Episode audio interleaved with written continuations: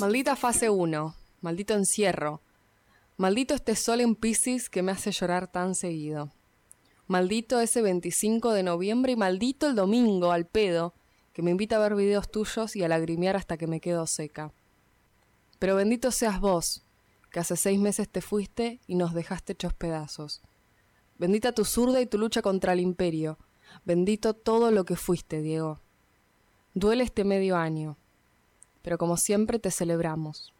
Porque en esta trinchera de comunicación feminista y popular, tu lucha contra todas las injusticias siempre será nuestra bandera. Te extrañamos tanto, Diego.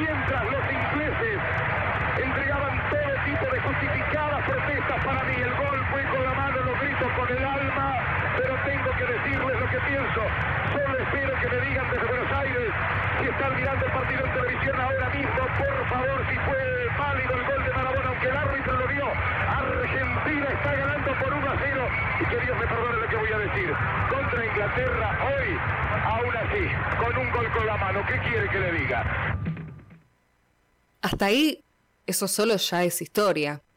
Ya parece suficiente. Porque le robaste algo al que te afanó primero. Y aunque lo que él te robó te duele más, vos te regodeás porque sabes que esto igual les duele. Pero hay más. Aunque uno desde acá diga, bueno, es suficiente, me doy por hecho, hay más. Porque el tipo, además de piola, es un artista. Es mucho más que los otros. Arranca desde el medio, desde su campo, para que no queden dudas de que lo que está por hacer no lo ha hecho nadie. Y aunque va de azul, va con la bandera. La lleva en una mano, aunque nadie la vea. Empieza a desparramarlos para siempre, y los va liquidando uno por uno, moviéndose al calor de una música que ellos, pobres giles, no entienden. No sienten la música, pero sí sienten un vago escosor, algo que les dice que se les viene la noche. Y el tipo sigue adelante, para que empiecen a no poder creerlo, para que no se lo olviden nunca, para que allá lejos los tipos dejen la cerveza y cualquier otra cosa que tengan en la mano, para que se queden con la boca abierta y la expresión de tontos, pensando que no, que no va a suceder, que alguno lo va a parar, que ese morochito vestido de azul y de argentino no va a entrar al área con la bola mansita a su merced, que alguien va a hacer algo antes de que le amaga el arquero y lo sortee por afuera. De que algo va a pasar, para poner en orden la historia y que las cosas sean como Dios y la reina mandan. Porque en el fútbol tiene que ser como en la vida, donde los que llevan las de ganar ganan y los que llevan las de perder pierden. Se miran entre ellos y le piden al de al lado que los despierte de la pesadilla, pero no hay caso.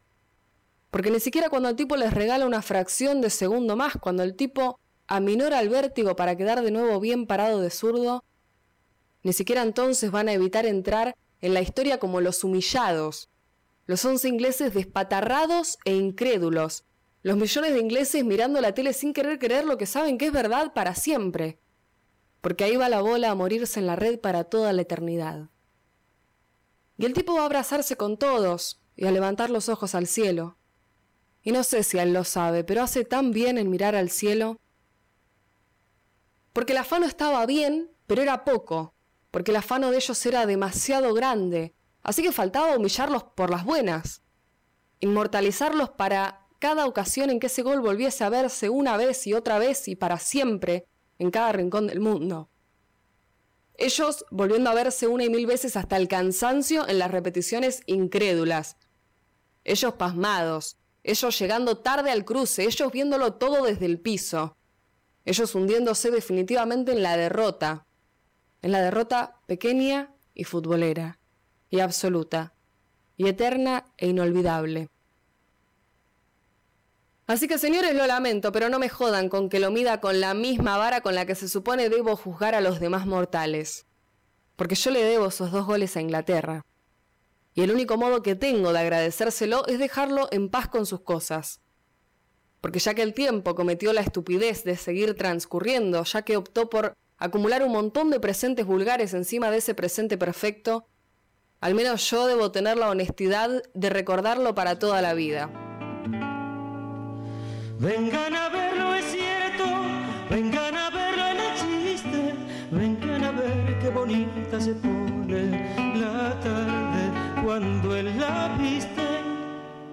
Viene a pintar mi alma, viene a pintarme la ilusión. Pintar mi alma, viene a pintarme el corazón.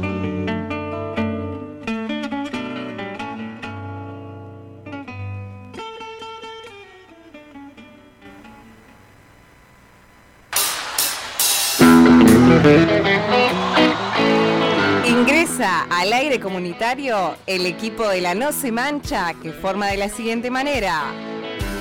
El chino pene el arco, en el fondo la línea de cuatro con Brian Ojeda, el Goyo Graso, Lucas Torres y David Soltero. En el medio campo, Valentina Durán, Felipe Bertola y Eduard Paz. De enganche, Miranda Cerda Campano. Y en la delantera, Maya Kurik y Marina Tegui. Conduce técnicamente Nazareno Santucho Re.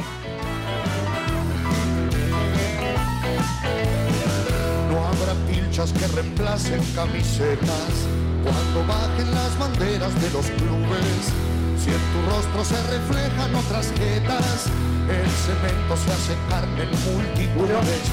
Fue mi padre, fue hermano. Fue. Yo conservo el deber de la memoria.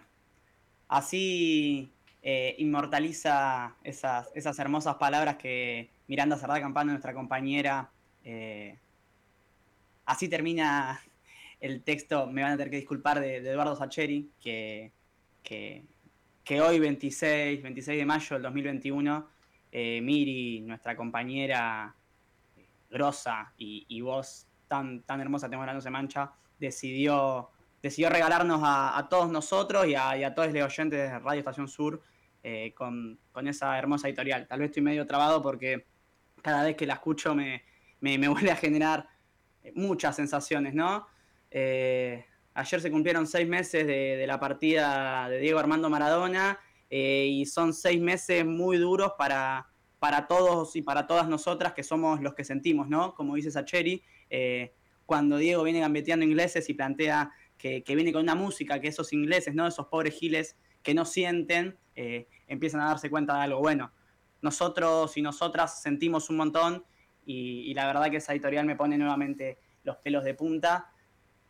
Soy Felipe Bertola y hoy los voy a estar acompañando junto a mi compañero Lucas Torres en, este hermoso programa que, que le ponemos hace tres años, desde el 2019 y un poco más desde que lo planificamos. Eh, nombre de No se mancha a este espacio que, que es para, para, entre tantas cosas, discutir política y para conmemorar, tanto en vida como, como por el resto de la eternidad, a Diego Armando Maradona. Luquitas, querido, ¿cómo andás?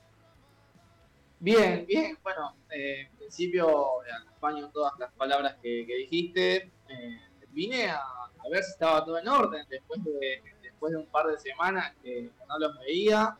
La verdad que sí, veo, veo a todos como siempre. Eh, la editorial ya eh, párrafo aparte, porque como siempre eh, la saca de la cancha Miranda como siempre. Y bueno, yo vengo fundamentalmente a escuchar un blog en particular, que no voy a explicar cuál es, ni, nada por el estilo, como suelo hacer, pero bueno, quiero escuchar la Maya, nada más. vine a decir eso y nada, un placer de vuelta estar con, con todos ustedes y, y, a la audiencia un saludo enorme. Ojalá que, que, nos podamos acompañar de la mejor manera en estas dos horas y 32 minutos que quedan. Sí, Maya, la realidad es que tiene un tema bastante interesante. Lo vamos a dejar como May por lo general está última en la tanda, eso de las 8. Ahí en el cierre de la presentación vamos a, estar hablando, eh, vamos a estar presentando su tema. Así que pasando ahora voy a presentar a, quien fue la voz de, esta hermosa editorial, Miranda Cerdá Campano. ¿Cómo andás, Miri? Hola, compañeros. Bueno, ¿cómo andan? Eh, no estoy llorando. Ah, se me metieron seis meses sin el Diego en los ojos.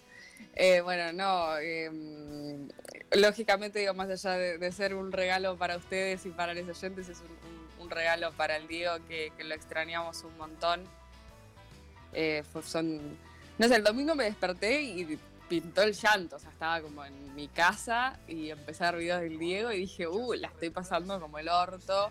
Eh, y, realmente fueron muy sentidas las palabras de, maldito este domingo, de, mierda al reverendo pedo que, me encuentra viendo videos del Diego y, poniéndome a llorar. Eh, así que, bueno, nada, Diego, te, extrañamos muchísimo y, desde acá, eh, como, como decíamos en la editorial, vamos a seguir levantando tu lucha contra todas las injusticias siempre como, como nuestra bandera. Bueno, ¿cómo andan? Eh, contenta de, estar acompañándonos un nuevo programa. Em, bueno, muy feliz cumple a Valen, que hoy no está porque es su cumpleaños, se va a estar sumando en un ratito, le mandamos un abrazote eh, muy, muy grande. Eh, espero que, nos esté escuchando en este momento. Y bueno, nosotros con Brian vamos a estar casi cerrando este programa con una temática bastante interesante que tiene que ver con la profesionalización. estoy diciendo boludez. Eh, tiene que ver con la sexualización de las mujeres en, algunos deportes en particular, a partir de algo que es central y que mm, creo que no hemos discutido aquí en este programa todavía, que es la indumentaria, ¿no? Hay algunos deportes como gimnasia artística, volei playa, que de repente invitan ¿no? a la sexualización de los cuerpos de, las mujeres, así que de eso vamos a, estar hablando, una discusión que entiendo es bastante interesante, no tiene que ver precisamente con una problemática de fútbol femenino, pero bueno, sí con una problemática que creemos que atraviesa otros deportes y que valía la, pena mencionar en este espacio. Bueno, excelente Miri y obviamente extendemos los saludos a nuestra compañera Valen Durán, que que en breve se estará sumando porque dijo que la No Se Mancha es un espacio que quiere mucho, así que obviamente está festejando con su familia, pero se hará un cachito de tiempo en su agenda eh, del día de su cumpleaños para entrar a charlar con nosotros. Ahora sí, los saludamos a Brian, que hoy tiene una hermosa remera, yo soy pincha, pero tiene una hermosa remera con un lado el escudo del lobo y con el otro unas hermosas Malvinas. ¿Cómo andás, amigo querido? Bien, gracias por la hermosa remera, amigo. Muchas gracias. Muy linda, la verdad. Bueno, bien es un decir, ¿no? Hace seis meses y un día que dejamos de, ser felices, que ya no sonrío de la misma manera, que ya no, no encuentro, digamos, un motivo para levantarme muy contento. Sabemos que Diego Armando Maradona fue lo más grande que dio nuestro país y este dolor va a ser eterno. Vamos a tener que aprender a vivir con esto, la verdad. Pero bueno, más allá del dolor, siempre es positivo recordarlo, siempre es hermoso escuchar palabras tan lindas como las de Miri, como las de todos los maradonianos, no solo del país, sino del mundo. El Diego no se fue, se queda acá y, lo traemos siempre con nosotros, pero bueno. Vamos a estar hoy hablando con el entrenador de, estudiantes, Pablo Pastor, en una muy linda charla, una entrevista eh, que, va a salir cosas muy lindas, porque como saben, no hay fútbol femenino, se paró a causa de la fase 1 Así que el tema actualidad queda parado, vamos a estar charlando con Pablo, que muy gentilmente eh, concedió a darnos esta entrevista, así que no se lo pierdan. Perfecto, amigo. Bueno, esperamos obviamente esa, entrevista y ahora paso a presentar a Marina Tegli, nuestra compañera que, que, aborda deporte y cultura con un tema que me parece que va a ser más que interesante para el día de la fecha. ¿Cómo andas, Mar? Hola, Feli.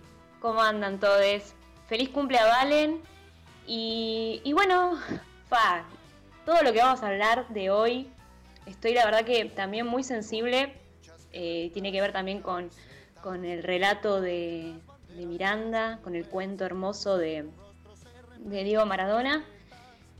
Y bueno, hoy en, en, la columna de Deporte y Cultura voy a hablar de lo que fue el Youth Tour que fue el único evento estadounidense de clasificación olímpica, por eso me parece muy importante eh, mencionarlo, y que tenemos una selección nacional de skate que nos representó en Estados Unidos y hablar de un par de problemáticas que están sucediendo dentro del skate, del ámbito de skaters, así que les espero para que, para que charlemos.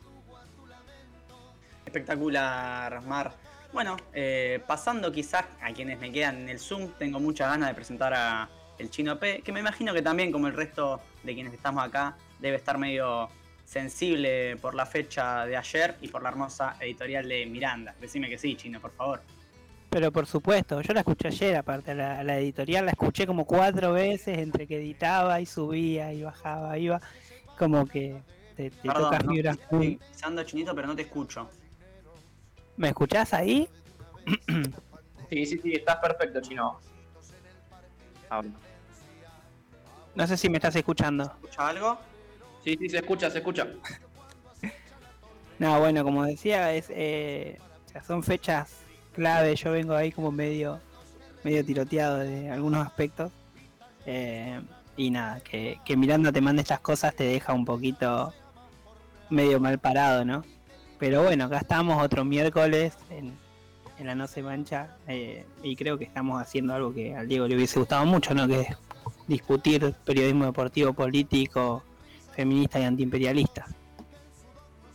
Se me, se me cortó un cachito el Meet, tuve que salir porque no, básicamente mi compo había dejado de responder. Y en el momento que entré lo escuché al chino solamente, que es la única parte que escuché de, de básicamente su presentación, planteando que acá estamos haciendo periodismo deportivo, político, feminista, antiimperialista, también por eh, el nombre de Diego. Así que no sé qué habrá dicho, pero me quedo con eso. Eh, en la No Se Mancha somos muchos más que los que estamos en, este, este momento en el Zoom. Eh, vamos a tener también, además de lo que ya fuimos presentando, una, una columna sobre el deporte y Palestina, porque también, como ha dicho Diego Armando Maradona, nuestro corazón es un poco palestino. Y por último, nuestra compañera Maya Kubrick va a estar hablando sobre el plugin, ¿no? Que Lucas lo mencionaba un poquito al principio. ¿Qué es el plugin? Bueno, quédense hasta el final de este hermoso programa para enterarse. Cerrando esta presentación, les decimos obviamente que pueden comunicarse con nosotros eh, tanto por nuestras redes sociales, eh, en Instagram con La No Se Mancha, y me acabo de dar cuenta que como salí del Meet, perdí el número Estación Sur, así que ni bien arranquemos en el próximo bloque, eh, les paso el contacto para que también nos mensajeen. Nos vamos con el primer temita, perdón, ahí la tenemos, gracias Racha. El Racha, nuestro operador que también lo presento, está operando desde su tierra natal, porque esto de la virtualidad es increíble, y si hay algo increíble de Estación Sur, y cómo se pone la 10 con la no se mancha.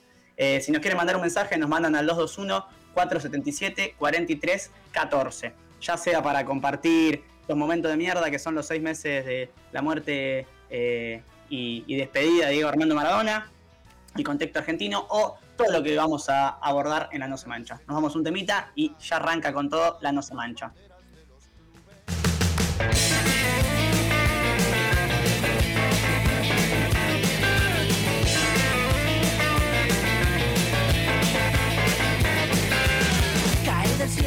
Brillante balón. Toda la gente y todo el mundo ve. Una revancha redonda en su pie. Todo el país con él corriendo va. Caen las tropas de su majestad. Y cae el norte de la Italia rica. El papá dando vueltas no se explica. Muerde la lengua de su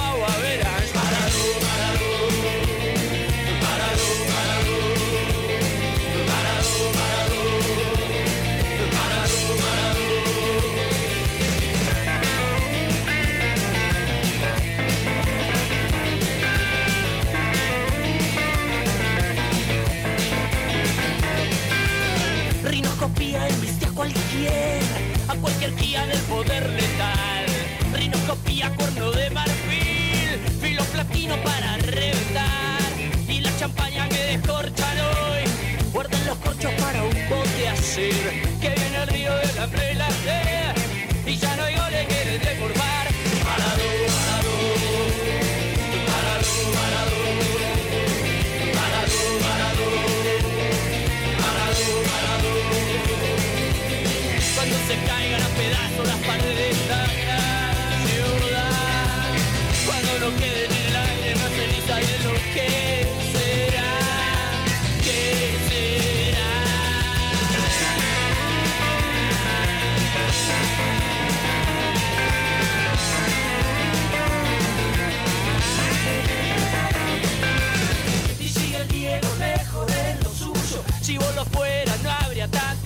vacío, siga vacío por el tobogán, va para arriba barriendo. ¡Ja!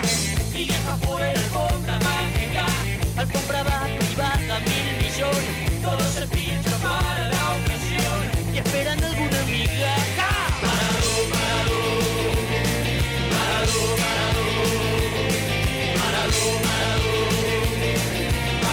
maradó,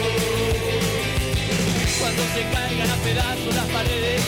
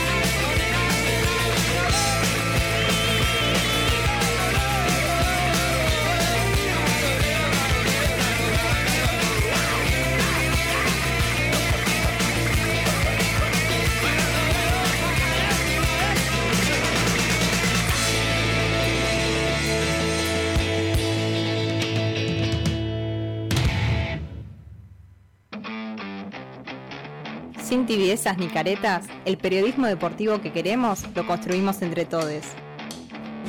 No se mancha, una mirada popular, feminista y revolucionaria del deporte.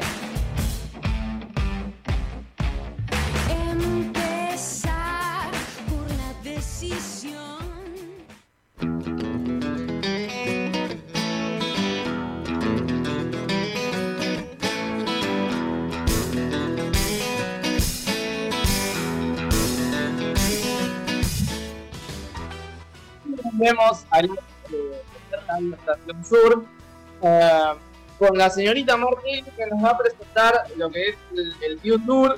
Nos va, nos va a hablar bastante de lo que es el skate, de las problemáticas que, que abordan la- esta disciplina y, y bueno, y todo lo, lo que acontece a la selección del skate. Bueno, yo me declaro formalmente un ignorante en este tema, así que vengo a prestarte atención y a sacarme todas las dudas, así que bueno, todo tuyo. Gracias, Lucas. Bueno, primero, antes que nada, quiero contextualizar un poco. El skate ingresa a las Olimpiadas en el 2016 y es uno de los cinco nuevos deportes que se van a estrenar en los próximos Juegos Olímpicos en Tokio. Eh, en Estados Unidos, eh, este fin de semana, del pasado 20 de mayo al 23, se realizó el Festival Anual de Skate 2021 que fue organizado por el View Tour. Ahora bien, ¿por qué fue tan importante ¿no? esta, esta competencia? Y tiene que ver con la sumatoria de puntajes. Lo que pasa es que eh, muchos skaters participaron en el View Tour para sumar puntos importantes y así conseguir la clasificación para los Juegos Olímpicos en Tokio.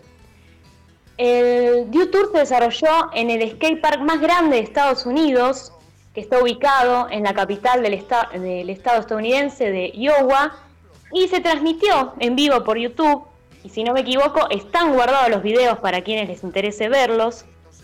El evento incluyó competiciones de street y park supervisadas por la propia World Skate, que es el organismo rector del skate y los deportes sobre ruedas. Es reconocido oficialmente por el Comité Olímpico Internacional. Este evento, como mencioné antes, el Dew Tour, es el único evento estadounidense de clasificación olímpica, por eso fue muy importante la participación. Contó con más de 300 patinadores y patinadoras, también contó con eh, categorías tanto femenina como masculina y skate adaptado, que eso me parece espectacular porque la verdad que no tenía idea que había skate adaptado. Eh, sí sé que acá en, en Almirante Brown se están dando clases de skate adaptado, para que sepan. Un datito de color importante. Bueno, y para quienes no saben, tenemos una selección nacional de skate. Eh, los y las deportistas que viajaron este fin de semana a Estados Unidos son Paula Videla, Evelyn Enríquez, Aldana Beltrán y Sandro Moral. Además, obviamente, ¿no? de sus entrenadores, Facundo Quiroga, también se sumó eh, Mauro Iglesias y el entrenador Daniel Márquez. Eh, es la primera vez que tenemos una representación nacional en estas competiciones y por eso me parece importantísimo mencionarlo, porque la verdad que en cuanto a la difusión, en cuanto a lo comunicacional, mm, la- es bastante difícil encontrar información de esto, hay muy poca. Eh, no todos llegaron a clasificar, la única que lo hizo fue Aldana Beltrán, dentro de lo que es la categoría femenina Street, y ella es la que va a viajar a Roma para seguir sumando puntos. Ahora bien, ¿qué pasó con Matías Del Olio? Es uno de los campeones argentinos de skate, pero anteriormente conformaba la selección de skate nacional. Pero tuvo denuncias por violencia de género de parte de su exnovia y que hace poco, con todo esto de las Olimpiadas, eh, esta chica que, que lo denunció subió un video en el que explicaba todo eso, que lo pueden encontrar en las redes. Y, y desde, a, ver- lo que a mí me parece importantísimo para poder eh, aclarar todo esto es que desde la CAP, la Confederación Argentina de Patinaje, y el ENAR decidieron sacarlo como competidor. Pero sin embargo llegó a, competir al U-Tour. Y hasta clasificó para poder presentarse en los Juegos Olímpicos de Tokio. Me, parecía aclarar, eh, me parecía importante aclarar que por encima de la CAP está también el World Skate, que como mencioné antes, es internacional y la responsable de organizar estos eventos. Y que encima, para colmo, cuenta con una comisión de género. Entonces, esto es lo que me hace ruido. No, no logro entender por qué dejan que compita eh, eh, este skater que tiene denuncias de género. No sé si querías mencionar algo, Feli, Lucas. Yo iba a decir algo cortito. Eh, bueno, Matías del Orio obviamente no, viajó con la delegación porque ya se encontraba en Estados Unidos. esto es un dato para, para tener en cuenta. y bueno, como siempre vemos que los deportes no quedan exentos de, esto de, pasar por arriba de la autoridad, ¿no? Ahí hay experiencias, querías agregar algo. Sí, yo tengo una varias varias líneas quizás para, ir tirando, ¿no? Hoy hablábamos un rato antes del programa con Mar y quizás lo con, esto también que, que, venía contando, me parece que hay muchas cuestiones dentro del skate que al ser un deporte amateur, que al ser un deporte en este último tiempo muy a los ponchazos, se intentó meter dentro de un circuito de competencia internacional, como son los Juegos Olímpicos, ¿no? Me parece que lo que empieza a pasar es que, eh, por un lado, el skate no tiene las estructuras eh, profesionales o competitivas que deberían tener eh, para abordar desde básicamente, mal dicho, sus competencias, ¿no? Esto, por ejemplo, ¿no? Está la CAP, que al mismo tiempo se fusiona o articula con el ENAR, pero nadie sabe muy bien al mismo tiempo por qué puntaje o cómo, o cómo se compite básicamente para entrar a, para, ir, por ejemplo, a competir a Estados Unidos, ¿no? Una de las cosas que charlábamos con, con Maro y temprano es que Matías Del Olio, además de, estar denunciado y que en un momento se lo baja la competencia y que después termina yendo como entrando por una ventana, eh, lo que demuestra es que este Matías lo que ocurría es que tenía puntaje para eh, estar bien posicionado de cara a una clasificación a los Juegos Olímpicos. Bueno, ¿cómo se consigue este puntaje? Resulta que Matías del Olio no vive en Argentina, sino que vive en Europa, vive en Barcelona y eh, participa en competencias internacionales siempre, básicamente porque las competencias son en Europa. Entonces a lo que voy es, corriendo la situación de, la denuncia, que ahora, la, ahora la, podemos analizar desde otro punto de vista, a lo que voy es que de alguna manera los skaters están obligados lo, traigo también cuando hace unas semanas, hace unas semanas quizás con nuestra compañera eh, de básquet femenino, Celeste Cabañez, traía la misma discusión sobre el básquet, ¿no? Que para triunfar en el deporte hay que irse a jugar afuera, ¿no? Esta cuestión concreta de que el rider tiene que ir a patinar eh, a España para tener los puntajes cercanos eh, para entrar después a las competencias internacionales como son los Juegos Olímpicos. Nada, me parece que era como un pequeño piecito que es interesante analizar. Sí, es que. Perdón. Sobre todo, tenés, sobre todo te tenés que ir afuera del país cuando sos acusado de pegarle a una persona que está pintando una, una pista de skate y lo dejas medio inconsciente, ¿no? Eh, también esto forma parte de lo que es la vida de, Matías del Olio.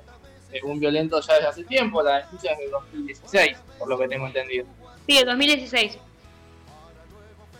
Sí, bueno, con lo que decías vos, Feli, esto de los puntajes, es verdad que en Europa se dan muchas más competencias, eh, con puntajes mucho más importantes y hay una cierta desventaja. Eh, iba, iba, a ser difícil que el resto de los competidores de nuestra selección pudieran llegar a, clasificar. Pero sí celebro que tengamos una selección nacional, celebro también que, hayan ido, que nos hayan representado, porque eso es eh, un avance para mí en todo lo que es el desarrollo del skate. Pero sí entiendo que hay muchas internas, eh, que hay sectores dentro del skate que están en contra de, las Olimpiadas o, mismo de, la selección nacional de skate. E, es, la verdad que es un tema para hablarlo por horas y al mismo tiempo eh, cuando estuve armando la columna, cuando estuve investigando, me di cuenta que hay muy poca información, muy, muy poca información, eh, mismo también muy poca difusión de, de- de la selección nacional de skate por parte de, de la CAP y eso me parece que, que no, que esas cosas tienen que cambiar, que, que tienen, que tiene que haber mucha más comunicación, que no puede ser que al- algunos sepamos que tenemos una selección na- nacional. No sé si, eh, si quieren agregar algo a lo que estoy diciendo, pero me encontré con eso, me encontré con, con muchas dudas, muchas dudas.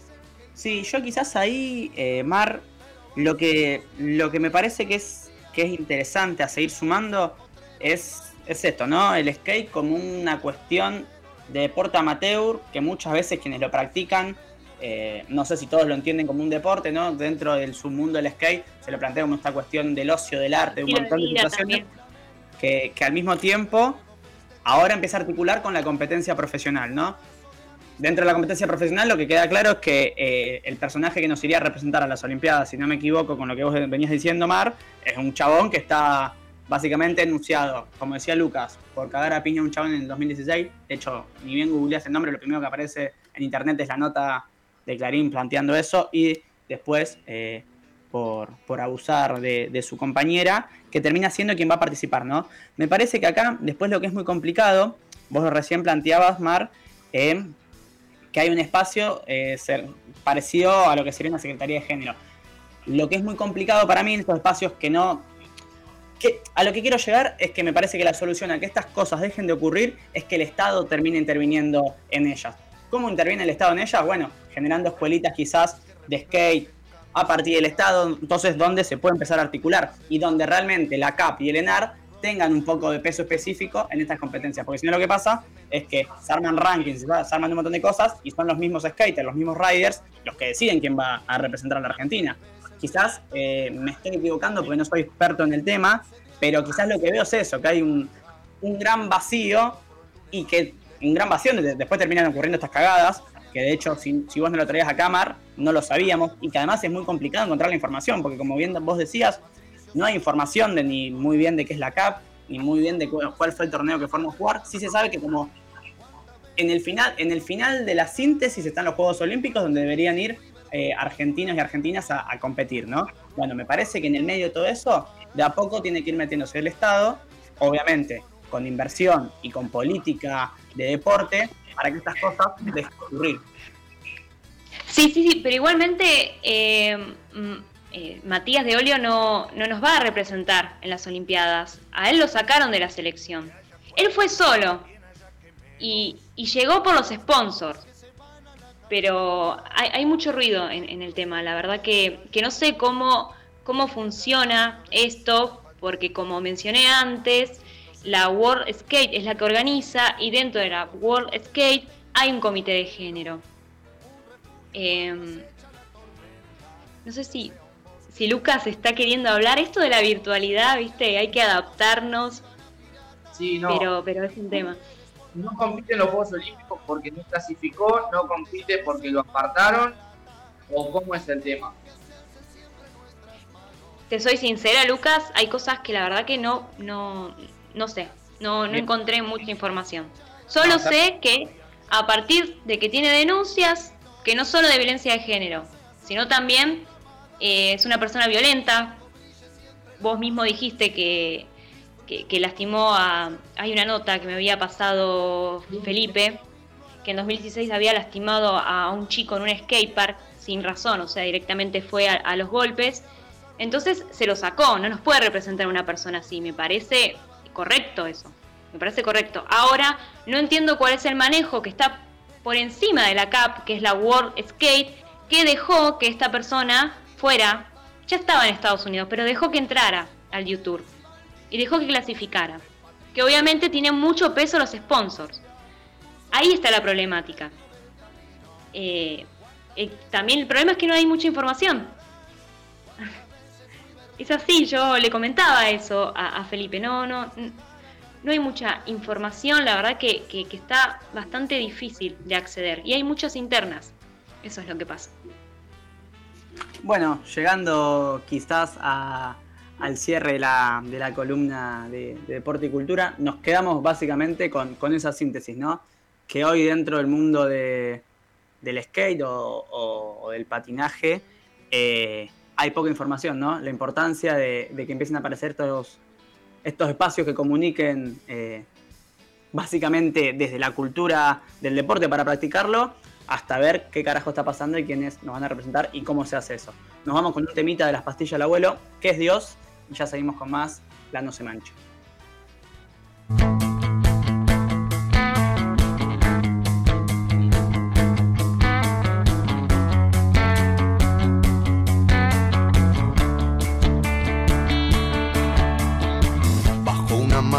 Del cielo y acariciando su pelo, rulo y señal de la cruz. La caricia de Jesús hizo posible el milagro, convirtió la red en tierra, del balón hizo palomas que aterrizaban su paz. En la isla soledad, borrando una absurda guerra, Judas no juega esta tarde, lo por traidor. Y once apóstoles de Cristo con sus oídos al cielo, consultándole al Señor. Y Jesús dijo, me voy. De tácticas ya no hablo, pero un consejo les doy. La pelota siempre al 10, que ocurrirá otro milagro.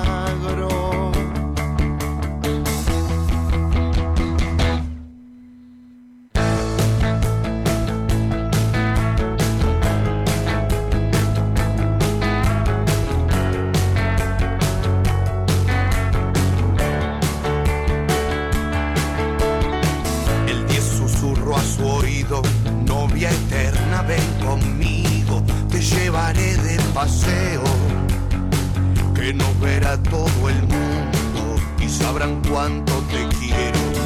La pelota enamorada, blanca piel inmaculada, se entregaba sin pudor a suelas de terciopelo de su eterno gran amor.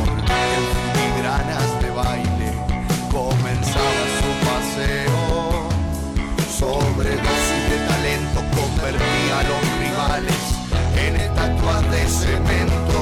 Gran amante por doquier. Danza el diez con su mujer, caricia, besos, abrazos. El 10 haciendo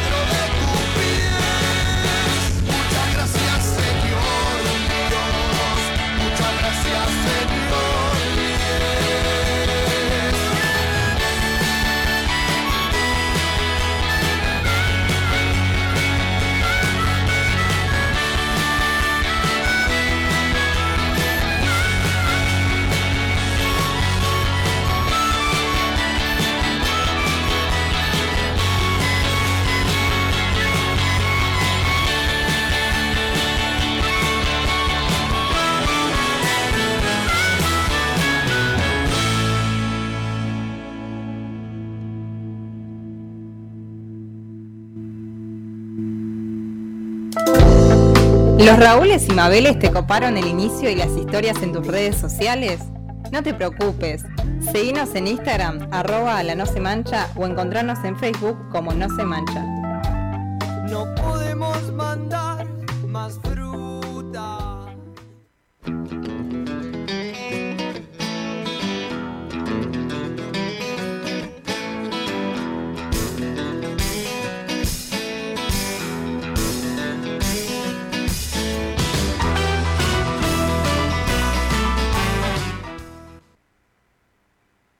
Y un 26 de mayo del año 1974 nacía José Luis Sánchez, el Garrafa Sánchez.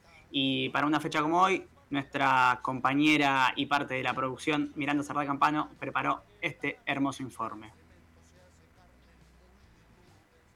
Son escasos los jugadores del fútbol modesto argentino que llegan a la elite, y son menos los que consiguen ser mitificados en tres lugares distintos. Pero son únicos los que suman leyendas geniales como José Luis Sánchez.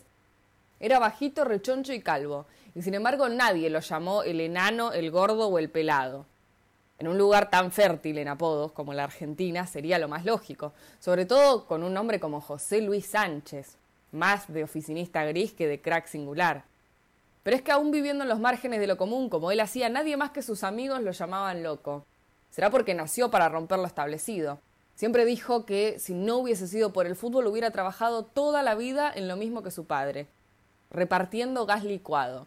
Por suerte para él y para todos nosotros, se convirtió en un excelso futbolista y de su padre solo heredó indirectamente un apodo, tomado precisamente del recipiente del gas, eso que aquí en Argentina conocemos por el nombre de garrafa. Justo a él, al garrafa, le cayó ese apelativo tan prosaico, justo al diletante que cultivó todas las artes líricas del fútbol para hacer sonreír a los aficionados.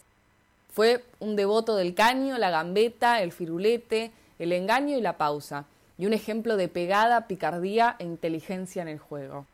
Fue un símbolo del fútbol de potrero, un 10 zurdo autonomástico, justo cuando ya empezaba a extinguirse esa posición. Y aunque no fue ni a un club grande ni a la selección, no le hizo falta. Él prefirió el barrio a cualquier otra aventura delirante más allá de la cuadra de su casa, donde vivió y también encontró la muerte. Son tantas las anécdotas como sus recursos de pase y de gol. Todas remiten a un lugar, La Ferrere, una localidad de ese microcosmos llamado conurbano y cuya distinción se amplifica al caer en la pasión que todo lo desborda, el fútbol. Allí se destila lo mejor y lo peor de una competición que en realidad son varias, el ascenso.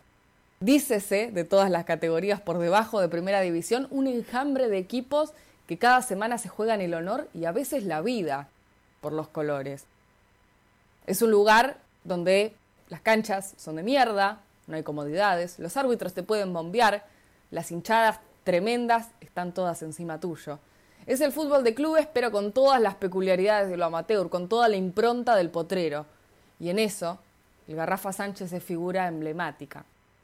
Y Garrafa Sánchez eh, fue un crack y, y lo más, me parece que está por encima de todo eso porque lo más importante de él es que tenía una facilidad enorme desde el juego y desde su carisma de entrar en el corazón de la gente.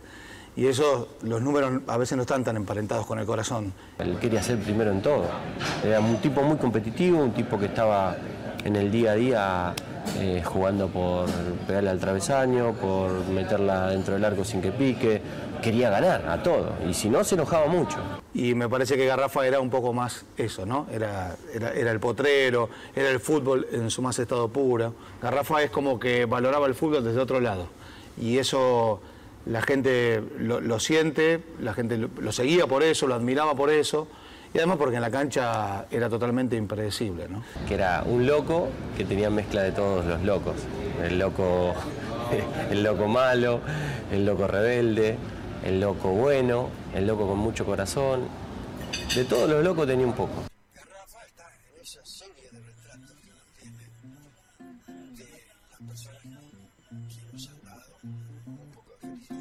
Regalando alegrías ahí va garrafa.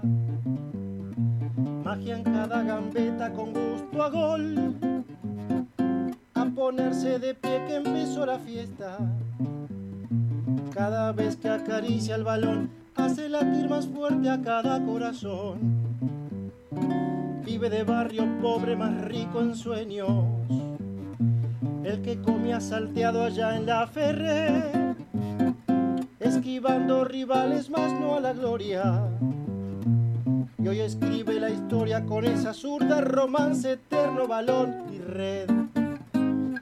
Generoso regalo tanta alegría, de esas que dejan huella en el corazón. Pintándole la cara a cada tristeza, burlando al destino con cada gol. Cuando el garrafa la toca, se rompen gargantas en la popular. La gente se vuelve loca y hasta la pelota se ve disfrutar.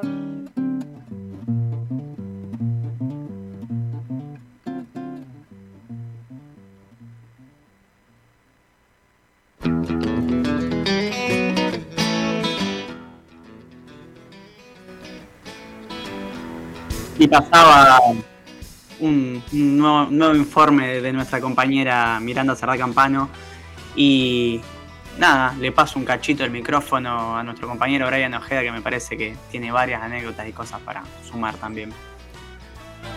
Gracias, Feli. La verdad que qué programa emotivo, ¿no?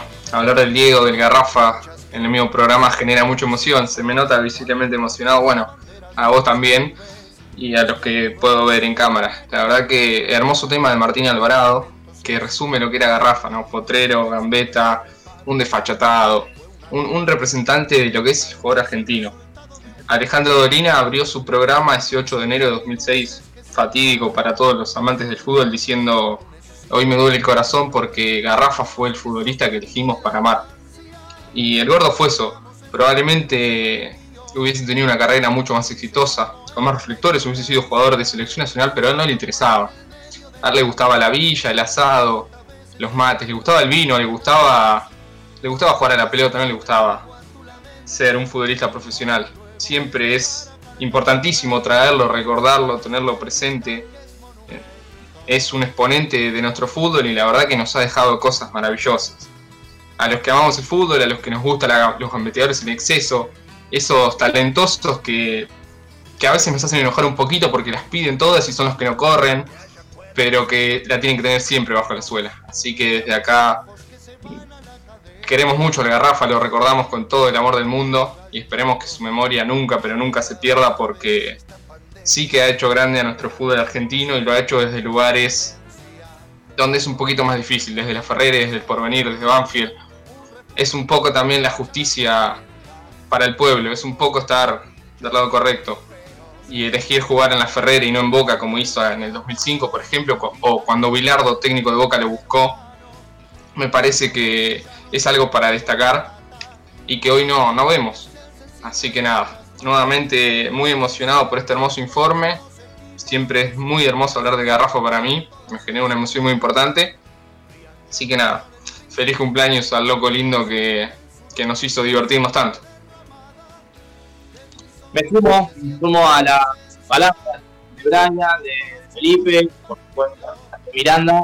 Eh, queremos recordar que hace un año ya parece, parece que, la- el tiempo pasa volando, pero es real. Hace un año teníamos la, entrevista con Sergio Mercurio.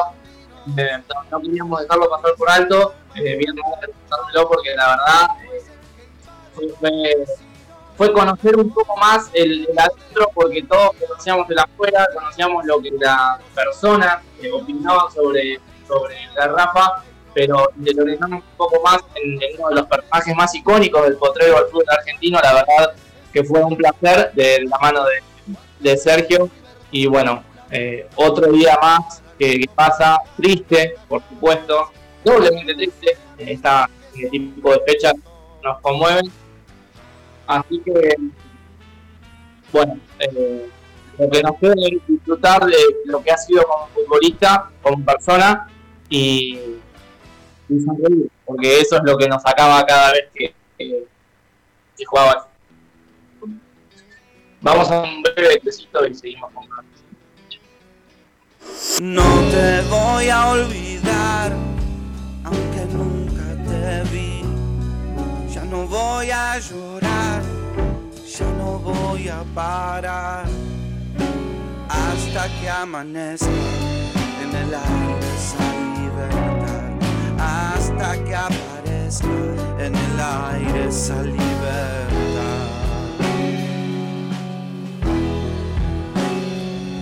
Estación Sur.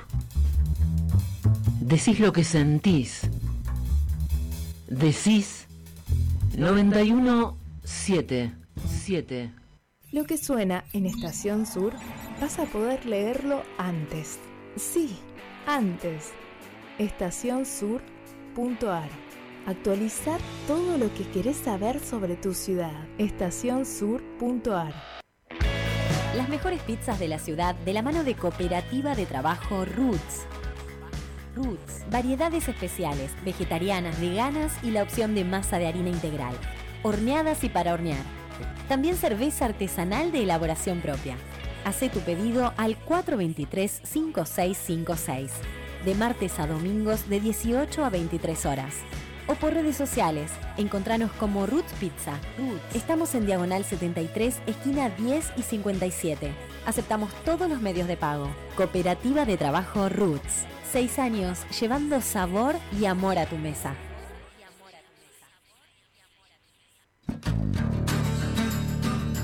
Las radios comunitarias argentinas ya tienen su propia agencia de noticias en Internet. agencia.farco.org.ar Una fuente de información nacional distinta a las demás. Noticias de todo el país, fotos, audios, videos, entrevistas, la producción periodística de las radios comunitarias. agencia.farco.org.ar La agencia de noticias del Foro Argentino de Radios Comunitarias.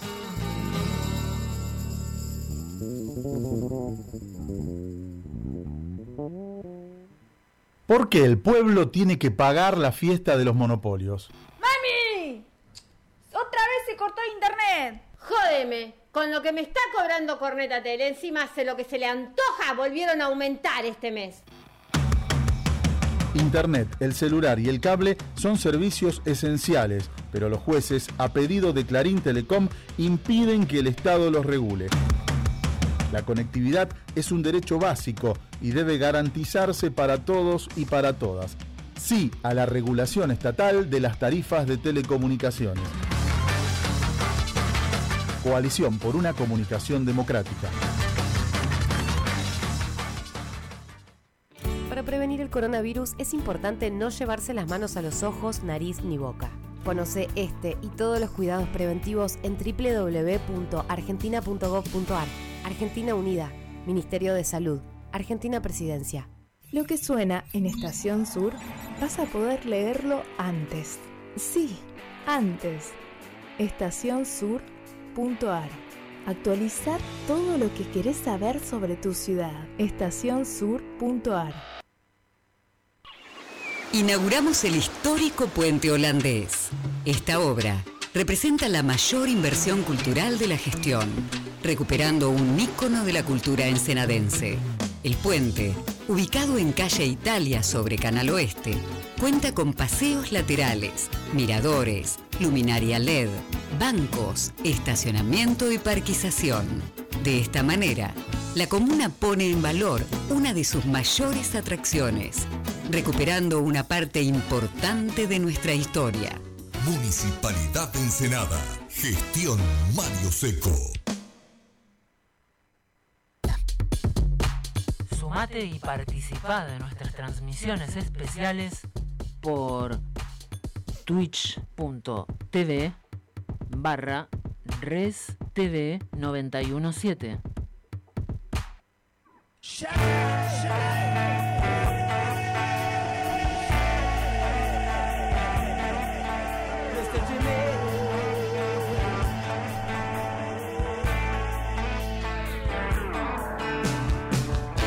Quisiera ver al Diego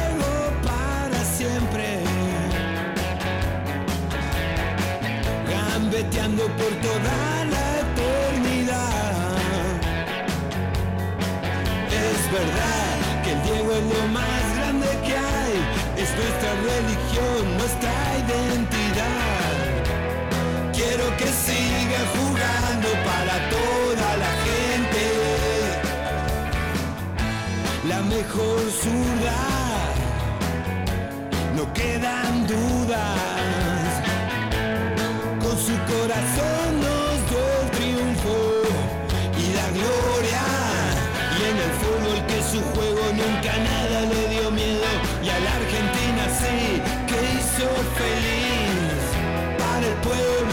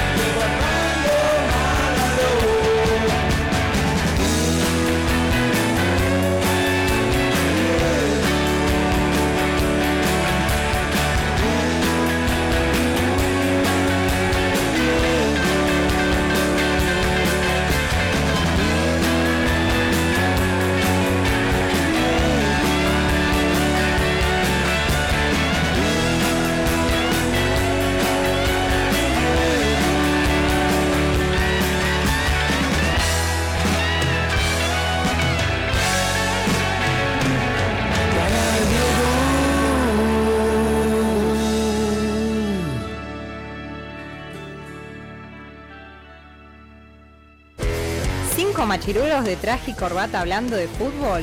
Ni a palos. Estás escuchando No se mancha. Una mirada popular, feminista y revolucionaria del deporte.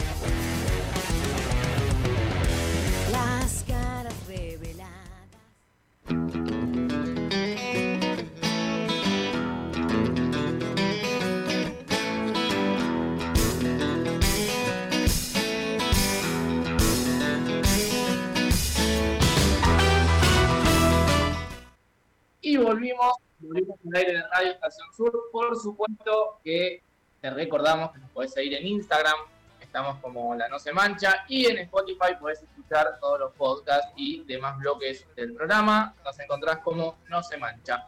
Hoy, 26 de mayo, eh, tenemos la grata noticia de comunicarles que nuestra conductora, eh, Valentina Durán, está cumpliendo años. La tenemos acá en el- esta reunión virtual.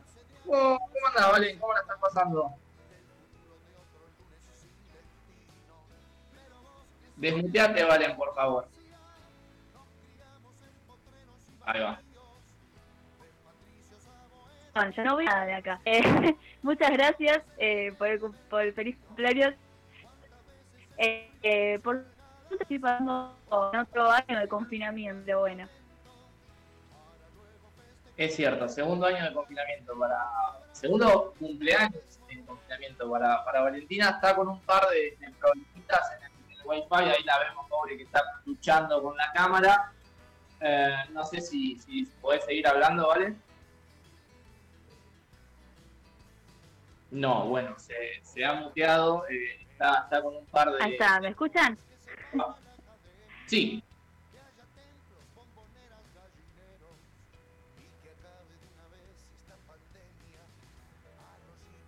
Hola. Bueno, no.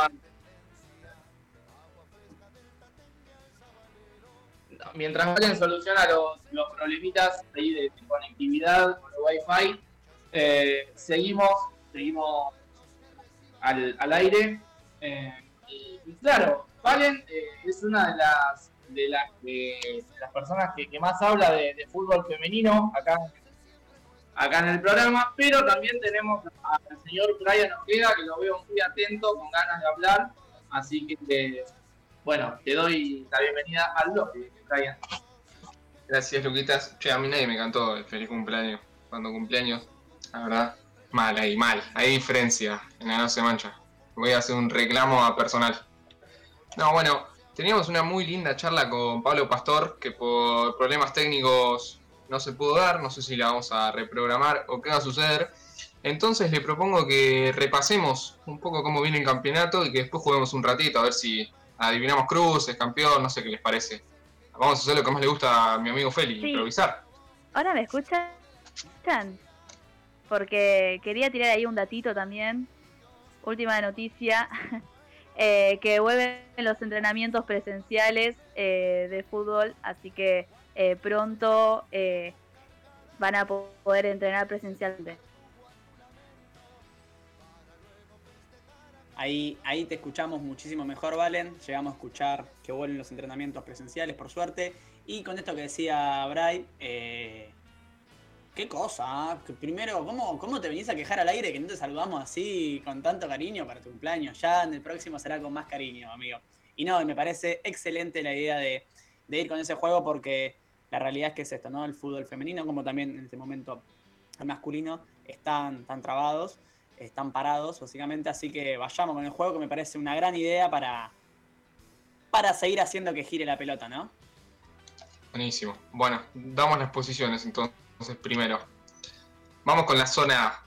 Boca, San Lorenzo y Gim- Gimnasia y el Porvenir son los cuatro que se están clasificando. Boca tiene 16 puntos, San Lorenzo 14, Gimnasia 10 y el Porvenir también 10. Los cuatro jugaron 6 partidos. Muy de cerca lo sigue Racing con 8 puntos y Deportivo Español. Recordemos que Gimnasia jugaba antes de que pase todo esto del confinamiento, la fase 1, tenía un partido clave contra Racing y que de ganar aseguraba su clasificación.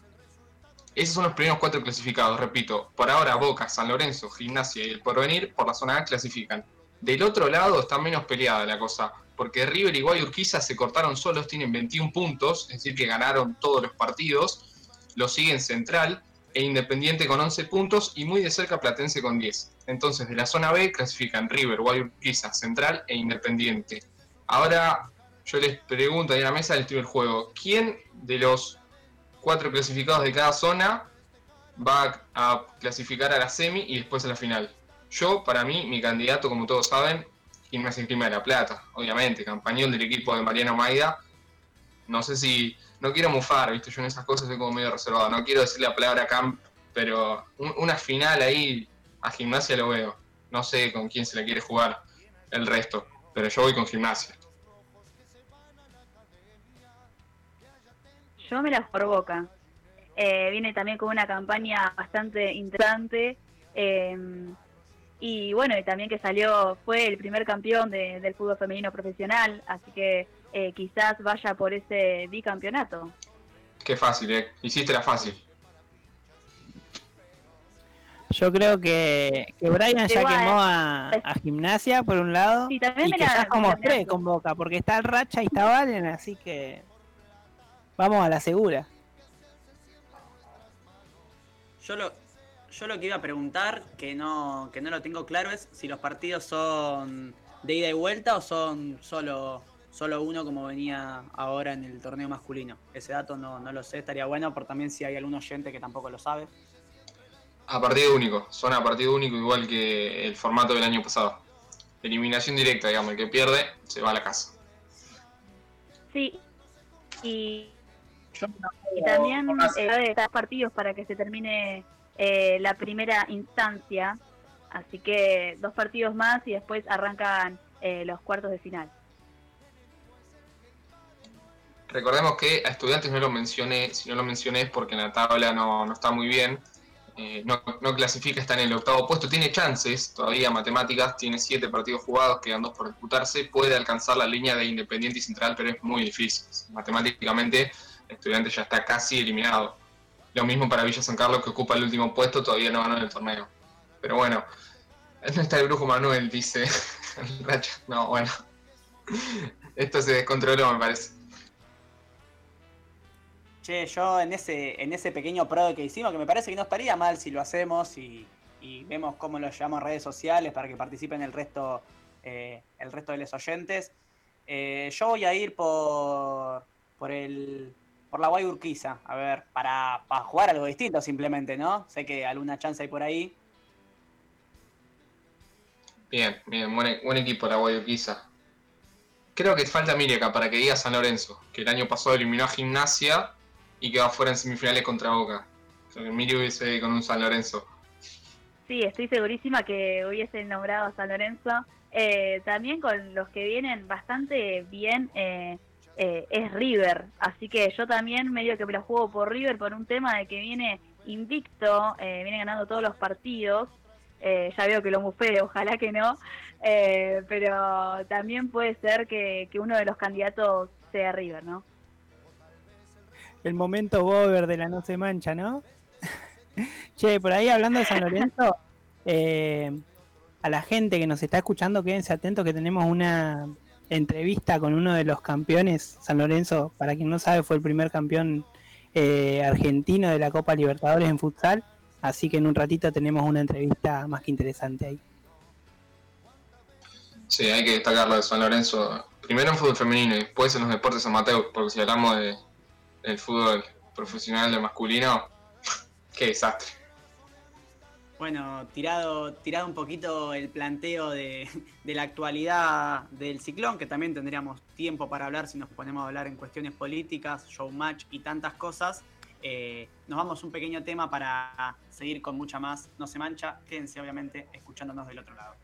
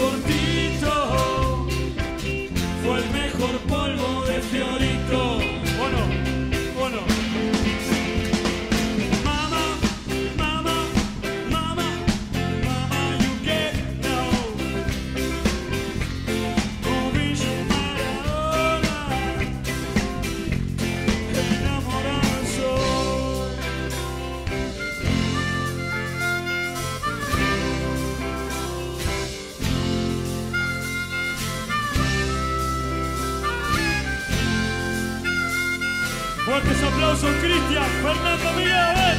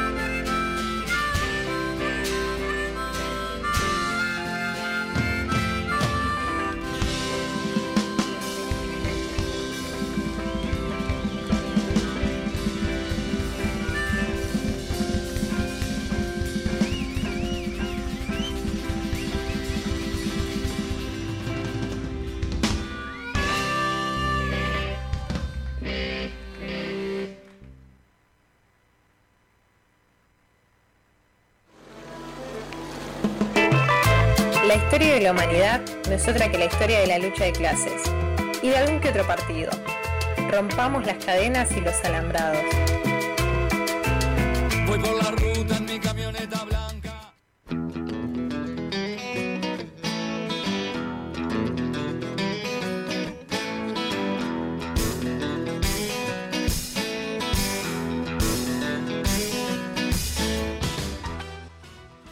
Volvemos al aire Sur. Vamos a hablar en este bloque, no, no nos no nos vamos a ir sin hablar de lo que está sucediendo en Palestina. Eh, es un tema que venimos abordando durante muchos programas y, y deja para cortar todo el tiempo. Bueno, para eso eh, van a estar Feli Bertola y Eva Paz. Feli, te dejo la, la posta. Sí, quizás con esto que decía Luquitas, para arrancar haciendo una pequeña introducción, ¿no? El conflicto entre, entre Israel y Palestina, que más que conflicto es un- una situación concreta, es un genocidio, así lo decimos llamar desde la no se mancha. No arrancó ni en el 2014, ni en el 2018, ni hace unas semanas a principio de, de mayo de este 2021, sino que arranca luego de la Segunda Guerra Mundial, cuando eh, se decide eh, inventar al Estado, al Estado de Israel, eh, poniéndole el territorio básicamente para, para ser habitado, el territorio fundacional, donde hasta ese momento eh, vivían eh, los árabes bajo la nación de Palestina. ¿no? Que hay demasiadas complejidades quizás si nos ponemos a discutir lo que es el territorio, el territorio árabe y, lo, que y lo que implica a, aquella parte del mundo. Pero básicamente, a partir de 1948, el pueblo palestino comienza a ser corrido de su tierra eh, por la fuerza, ¿no? Llevándolo hasta el día de hoy a un gran éxodo, eh, que, a un gran éxodo y a una quita concreta de, de- la extensión de, lo que era Palestina a, situaciones muy, muy pequeñas, ¿no? Quizás por los años, eh, por los años 70, el perio- en los años 60, Rodolfo Walsh viaja a Palestina y tiene una cita que es muy concreta, ¿no? Ya eh, con esto, más de 15 años de, avanzada israelí sobre Palestina, eh, Rodolfo Walsh da esta cita concreta. No hay calles, no hay calles, solamente pasillos. Líbano entra dos veces en la provincia de Tucumán, ¿no? Bueno, eso quizás eh, es una cuestión para historizar, yéndonos a la década del 60. Al día de hoy, la avanzada israelí eh, sigue avanzando y sigue avanzando mediante bombardeos, mediante, bom- mediante bombardeos, mediante muerte y mediante una eh, sociedad israelí militarizada que no tiene otro plan eh, más que la negación de la existencia del pueblo palestino y, su masacre, ¿no? Eh, dentro de esto entra el deporte, dentro de esto el deporte es un espacio de resistencia y, y para eso ahora le paso un poquito la pelota a mi compañero Edward Paz para, para seguir entretejiendo esta hermosa columna. La verdad que creo yo que es importante pararnos y saber de qué estamos hablando antes de entrar a una situación y creo que Feli lo hizo perfectamente. Eh, y justamente estos días, estos días han sido bastante movidos en el deporte. Por suerte al día de hoy eh, son muchos los deportistas y les deportistas en realidad que, que salen a bancar y que salen a visibilizar la situación. Hay que saber que en estos últimos días Israel reprimió a cientos de palestinos que iban a ser desalojados del barrio eh, de Sheikh Jarrah, entonces es ahí donde empieza esta disputa que, se dio hace poquito y es donde empieza a volverse a, a levantar e- ese, ese fuego, ¿no? Incluso el Human Rights Watch publicó un exhaustivo trabajo en el que afirmaba que Israel gobierna un régimen de, de apartheid y persecución, así como lo escuchan, sobre el pueblo palestino. Eh, existe un régimen de permisos en el que Israel controla todo el registro de la población, para que tengan una idea, en los territorios ocupados, todos los palestinos deben llevar tarjetas de identificación emitidas por Israel y su identidad está sujeta a verificación por parte del ejército constantemente y obviamente con respecto a esto no, no están no están por fuera los, deportistas, ¿no? Eh, por otro lado, como bien decíamos, son muchos, son muchos los deportistas que, vienen eh, levantando la bandera del, pueblo palestino, de Palestina. Eh, Paul Pogba, Ahmad Diallo, jugadores del Manchester United, ondearon una bandera palestina después de un partido en el que, en el primer partido, o el primer partido después de, mucho tiempo en que fueron hinchas al estadio, eh, Hamza Chowdhury, Wesley Fofana, de jugadores del Leicester de Inglaterra, también festejaron un campeonato, el campeonato de la FA Cup que le habían ganado al, Chelsea con una bandera de Palestina. En, eh, después con respecto a una previa, no es solamente los jugadores, eh, las hinchadas del Celtic llenaron las gradas de su estadio con banderas de Palestina y varios mensajes a favor de- de- del, del pueblo que venimos mencionando y así cientos de jugadores y exjugadores eh, se manifestaron. Cantona, jugador también muy reconocido e ídolo del Manchester United, el ídolo egipcio Aba- Abautrika, eh, Mohamed Salah, Sadio Mané, Hakimi y podríamos seguir mencionando otros más como eh, Rajair eh, Mahrez que va justamente a disputar eh, la final eh, de, de Champions con el Manchester City y seguramente también va a ondear la bandera del pueblo palestino. Eh, pero bueno, aparte del de lo mal que hacen, ¿no? Eh, con respecto a, a Palestina, los, los israelíes, o sea, el- Israel, todo lo mal que está haciendo, no solamente hay que saber que no solamente perjudican a Palestina, sino que siempre han tenido esa, esa ambición y como, como venimos mencionando, ¿no? De, querer utilizar el deporte y de, y de querer llevarlo al lado político y mostrar de que nada pasa, cuando en realidad sí pasan cosas y hay que saber de que también eh, Israel está, está en, en ese conflicto, ¿no? Y, y dentro de eso entra el deporte del mismo Israel, que hay jugadores, montones de jugadores que han salido a hablar de la situación que se está viviendo en, en esa región, ¿no? Eh, creo yo que el deporte más afectado en todo eso es el, el baloncesto o el, o el básquet. Sobre todos los jugadores estadounidenses ya han hablado con esto porque a ellos se les hace muy raro e incluso han firmado peticiones para que para que para que cubran la seguridad de su familia, la salud mental, eh, también cancelar la liga directamente, pero esto no sucede. Ni siquiera defienden a su deportista o a la gente que va a practicar el deporte y a saltar el deporte en su país, ¿no? Eso también yo creo que marca un mensaje y una línea de, que hay que arrasar con, con, lo que se ve y nosotros tenemos que mostrar de que todo está bien y esa es la línea que quieren mostrarle al mundo. Y por ahí también con respecto al fútbol, la Winner League eh, también está sucediendo lo mismo, se llevó a una burbuja para que tengan idea ustedes, no es una burbuja de COVID, es una burbuja de para, para encerrar a los jugadores y que no, no tengan contacto con el exterior y que se concentren en jugar y hacer un show, ¿no? Y con respecto a esto, se habló y salió un mensaje bastante importante que decía, una vez más, la competición muestra al mundo que el entretenimiento es más importante que la salud de las personas. Así que yo creo que es importante también analizar eso, es un mensaje bien claro y por ahí, con respecto a todo esto, por, eh, mis compañeros quieren eh, hablar o quieren mencionar algo, obviamente está abierto eh, el micrófono. Yo quizás para continuar un poquito con esta lógica ¿no? De, del deporte como espacio de disputa, como espacio de resistencia, también lo decía un poco Edu, el deporte como espacio de eh, básicamente de bancar estas situaciones, ¿no?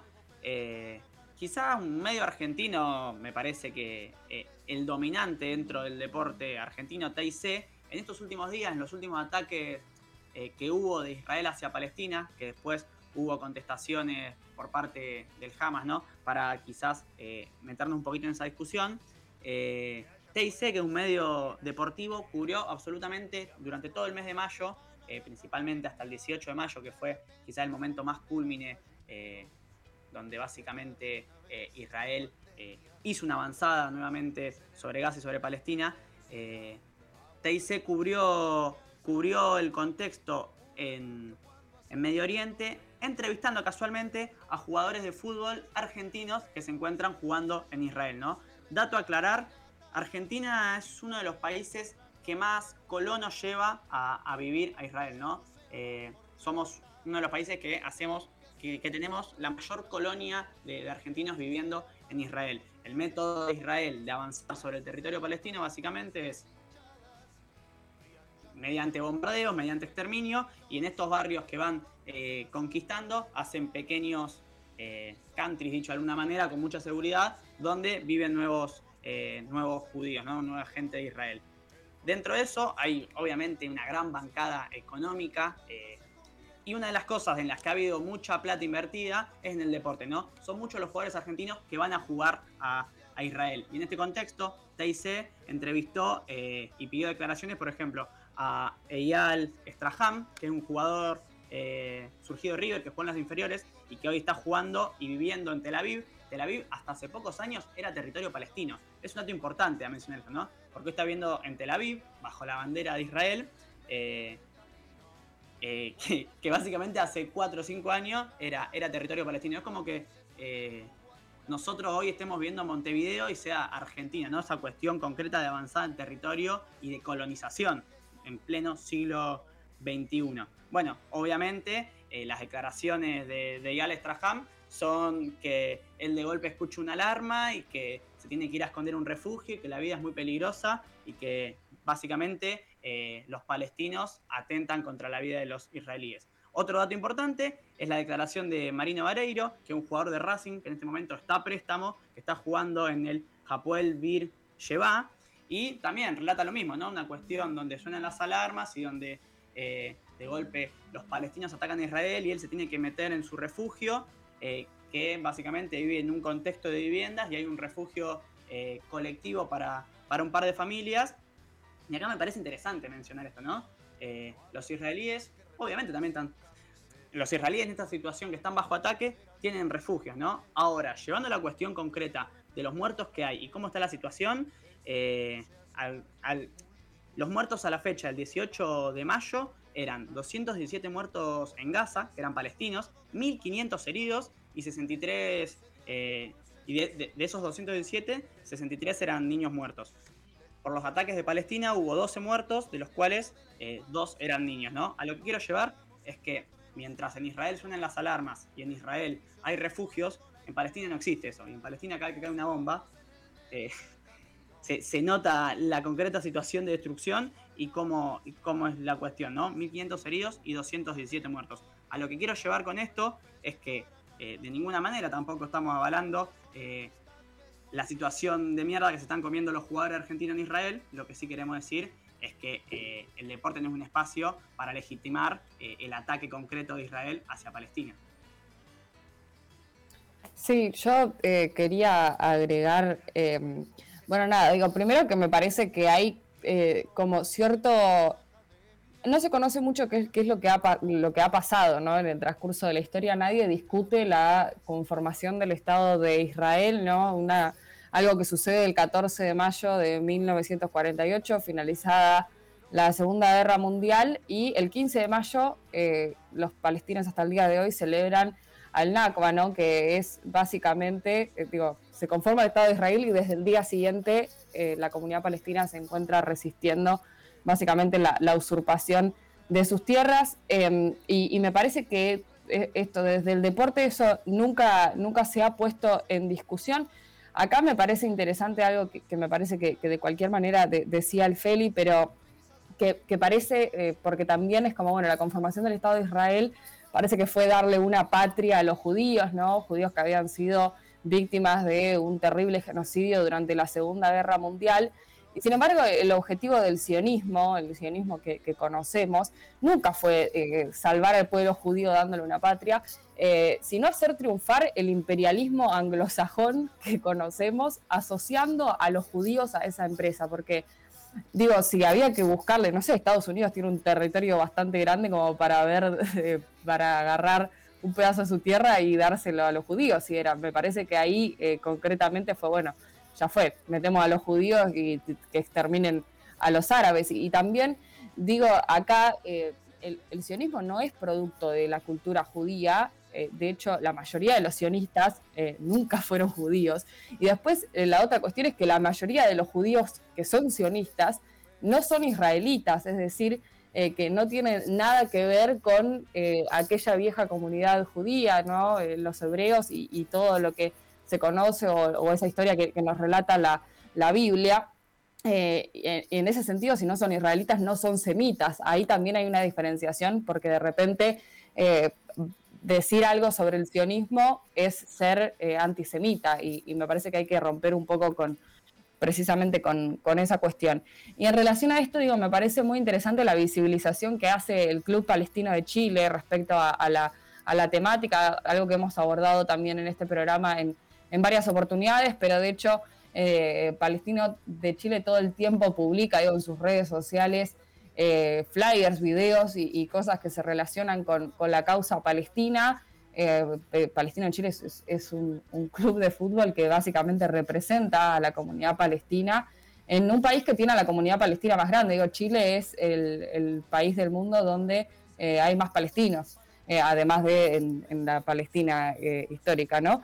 Pero en ese sentido es muy interesante, se hizo un video que, está muy bueno, el 15 de mayo se, se publicó en, en las redes, que es sobre Al-Nagua y que cuenta un poco eh, la, la historia a partir como de la caracterización de una viejita que eh, vive eh, en Chile y recuerda, ¿no? Con el calor de Santiago, eh, un poco todo lo que fue eh, esos comienzos de la resistencia palestina eh, y es muy interesante también para, para empezar a entender. Yo creo que el deporte debe involucrarse y, y por eso lo, lo que hace Palestino de Chile es, es muy interesante en ese sentido.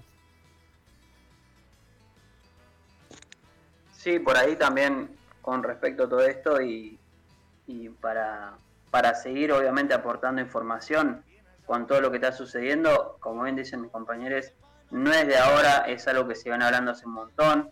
El deporte también viene apoyando esto hace un montón eh, y creo que es necesario hablar sobre la sobre Sexwell, quien, quien es eh, uno de los integrantes de, la Fuerza Global Antirracismo de la Federación Internacional de Fútbol, que es la FIFA, quien fue a Palestina en su momento, en 2015, eh, con una delegación de su país, de Sudáfrica, para hablar sobre la situación y, mencionaba ¿no? todo, todo este problema que había de, muchas veces la explotación de, lo, de, Israel al pueblo palestino, incluso hablando de los de- deportistas, eh, así, lisa y llanamente, diciendo los representantes de fútbol palestino y los jugadores sufren restricciones de movimientos y también se trata a los deportistas de forma humillante en la frontera y, se les retiene durante horas y se cierran clubes sin ninguna explicación.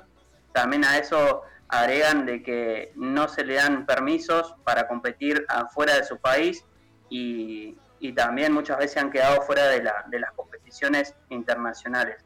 Uno de los casos más llamativos con todo, esto, y ya para ir cerrando, es el de Mahmoud, Ma- eh, Mahmoud eh, quien fue un futbolista de la selección palestina que estuvo tres años presos solamente por ser palestino y querer desplazarse de, un- de su nación eh, a otro país para disputar un amistoso justamente con su selección.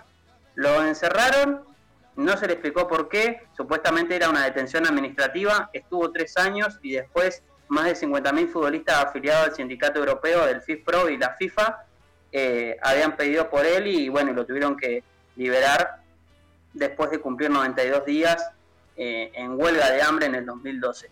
La verdad que justamente esto no es de ahora, eh, seguramente va a haber más información con respecto a todo esto y obviamente acá vamos a estar para, para traerlo y visibilizar cuál es la situación en Palestina y, y todo lo que se está sufriendo ahí, ¿no? Yo, súper cortito para, para cerrar, respecto a los datos que traía Miri sobre el palestino, mencionar que el palestino de Chile se funda en 1920, muchos años antes de, básicamente, también la creación del Estado de Israel, lo que habla, eh, quizás también cuando hablamos de, eh, de disputas históricas, la larga historia que tiene Palestina por encima de, de Israel y que en el año 2014 la dirigencia del Palestino de Chile decidió poner, cambiar todos los números uno de sus remeras por el mapa de Palestina para dejar en claro desde el fútbol, no un ejemplo concreto, el deporte haciendo política y disputando hegemonía, eh, para dejar en claro desde el fútbol cómo cada vez el Estado, eh, el territorio de Palestina se achicaba. Por último, en el año 2018, antes del Mundial, eh, antes del Mundial de Rusia, Argentina tenía un, un partido amistoso pactado con Israel en territorio de Tel Aviv, ¿no? Y gracias al repudio, eh, al repudio mu- mundial, porque como había dicho hace un rato, Tel Aviv era territorio palestino y hace poco tiempo comenzaba a ser eh, a base de bomba, genocidio y muerte, eh, territorio de Israel. el partido era un claro ejemplo de nuevo para normalizar esa situación. Por suerte, ese partido no se llevó a cabo y Argentina no fue a, a darle la mano al Estado de Israel. Yo no mucho más, así que te paso Luquitas.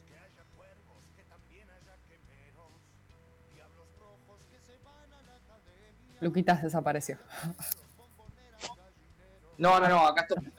Eh, yo recuerdo, cuando hicimos aquella, aquella columna, Felipe, y lo que nos emocionamos cuando hablamos de- del palestino y pareciera ser que el tiempo pasa y las cosas no, no mejoran.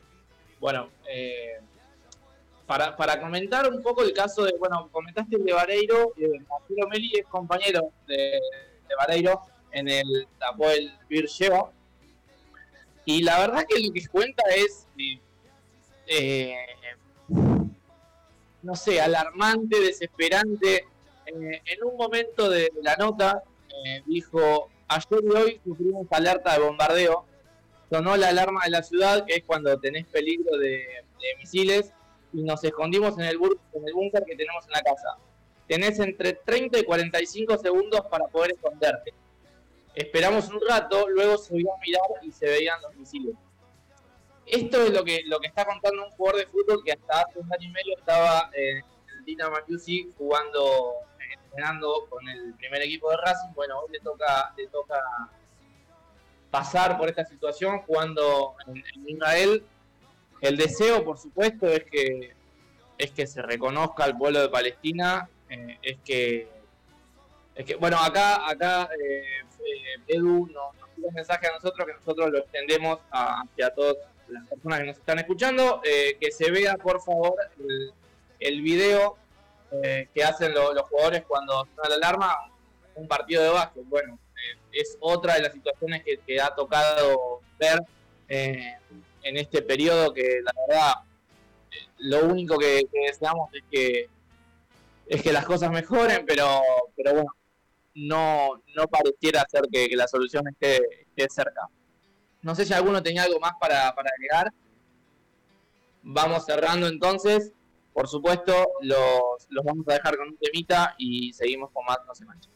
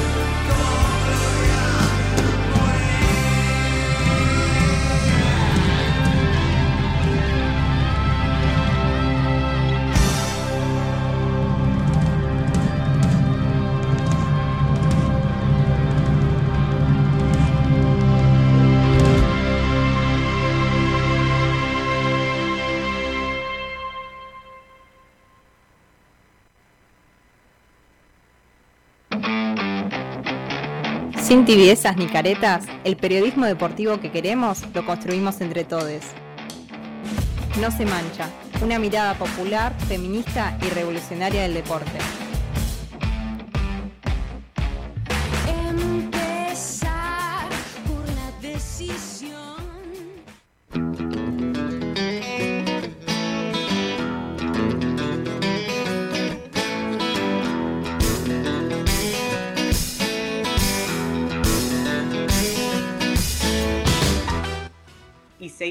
Con más No se mancha.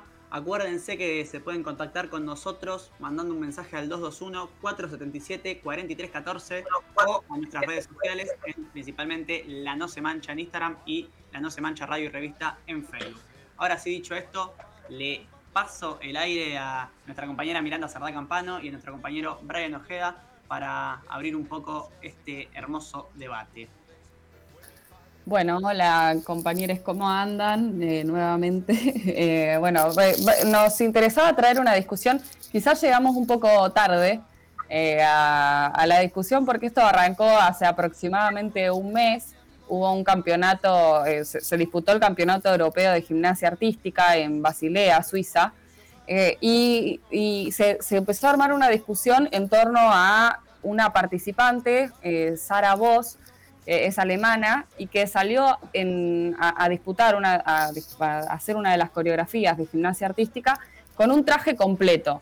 Eh, se sabe que eh, las, quienes practican gimnasia artística en las competencias tienen que usar obligatoriamente una malla en la que, digamos, se ven todas sus piernas, quedan al, al descubierto.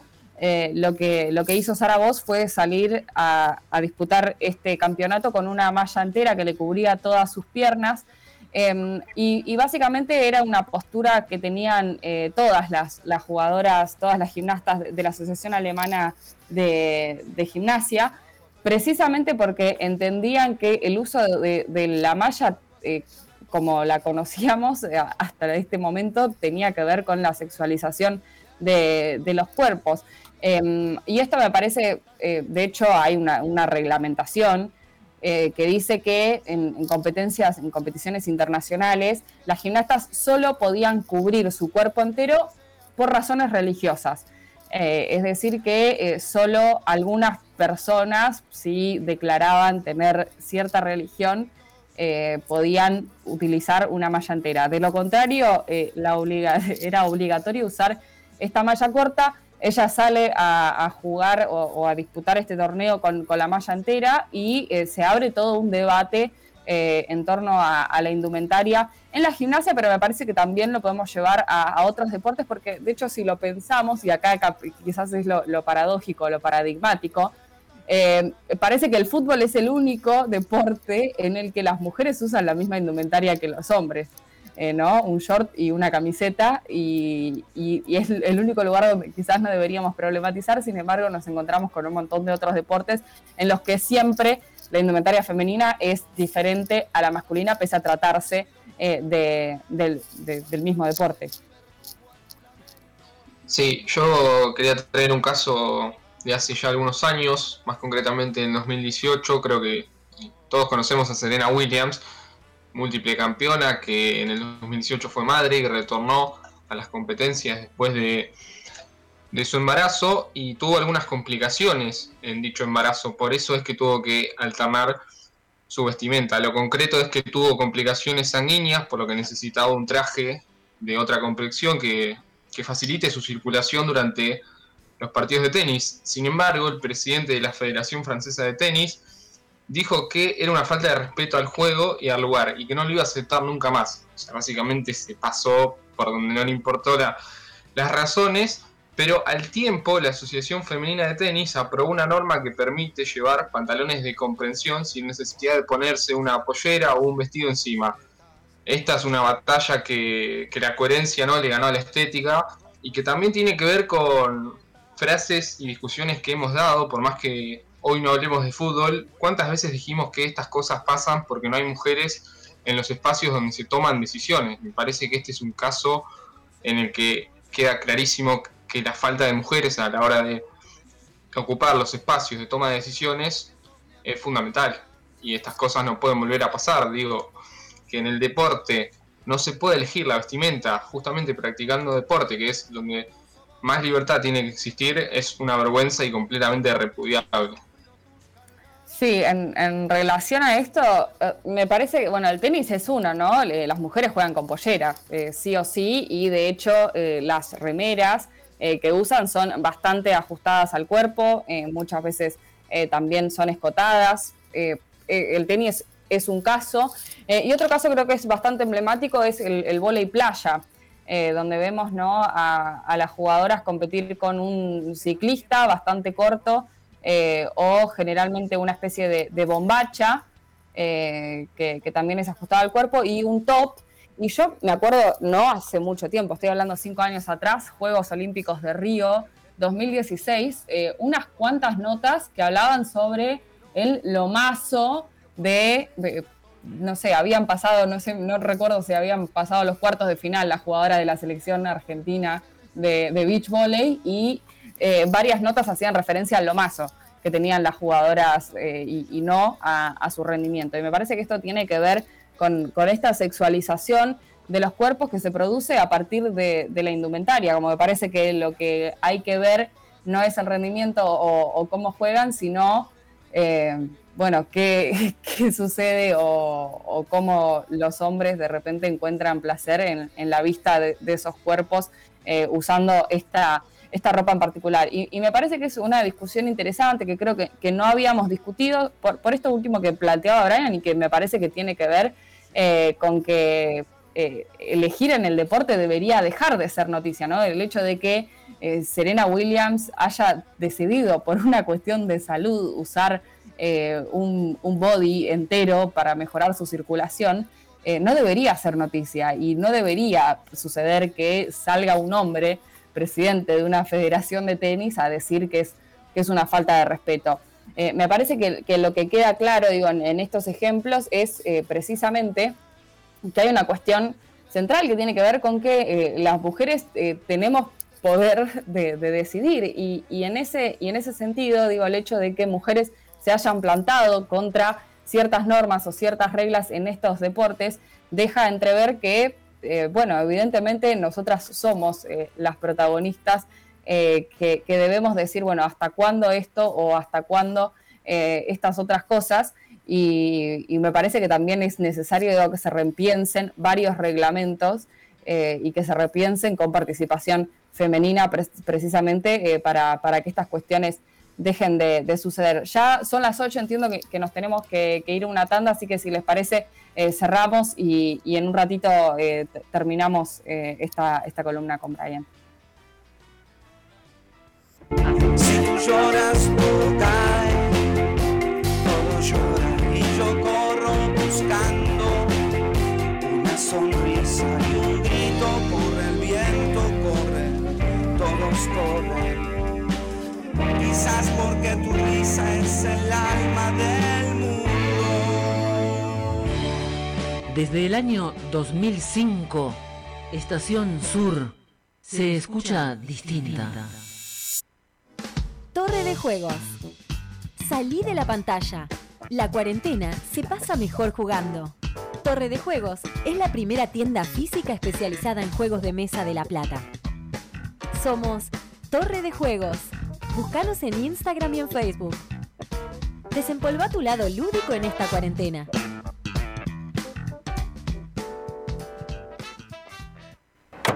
La ley 27.610, la ley más colectivamente luchada, garantiza el derecho a acceder a un aborto voluntario, seguro y gratuito.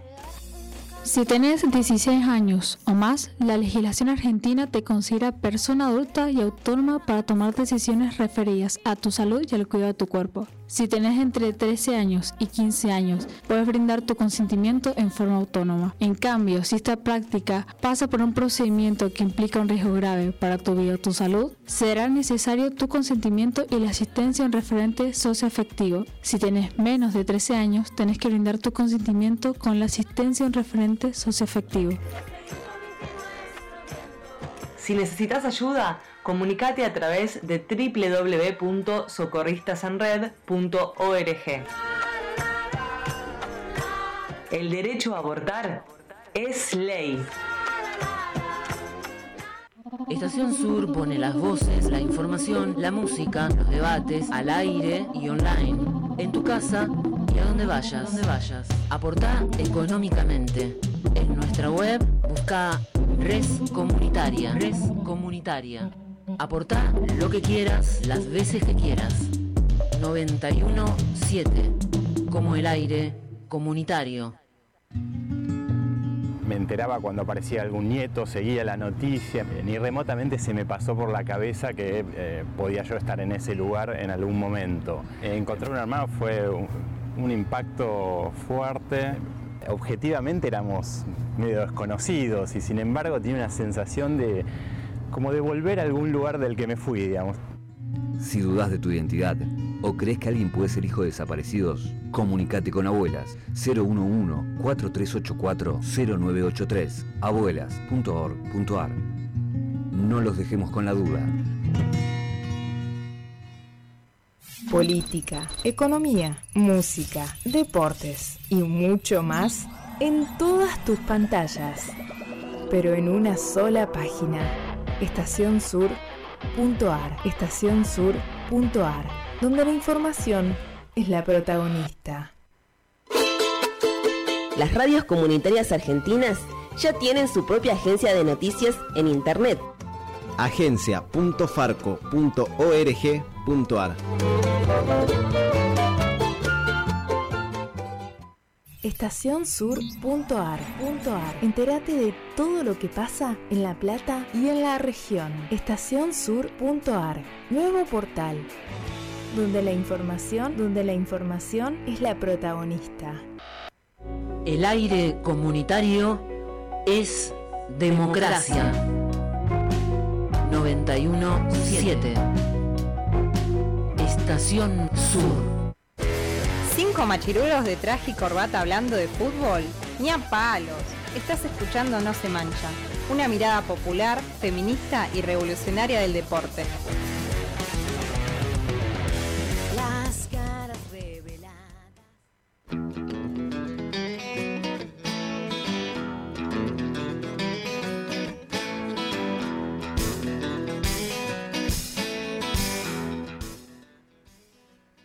Bueno, seguimos al aire de Radio Estación Sur FM 91.7. Eh, bueno, continuamos un poco con esta línea de discusión que, traíamos. Eh, acá por el chat, entre Edu Paz y nuestro querido operador eh, Nicolás Raciotti, nos traían un ejemplo y la verdad estoy absolutamente sorprendida y anonadada. Existe algo en Estados Unidos, ¿qué país del mal realmente? Existe algo en Estados Unidos que se llama Lingerie Bowl, eh, lingerie de, de- de lencería, es lencería en, en inglés, y bowl, eh, bueno, tiene que ver lógicamente con el mismo nombre que se le da al Super Bowl de, eh, de- de fútbol americano, ¿no? Lo que se conoce como, como fútbol americano.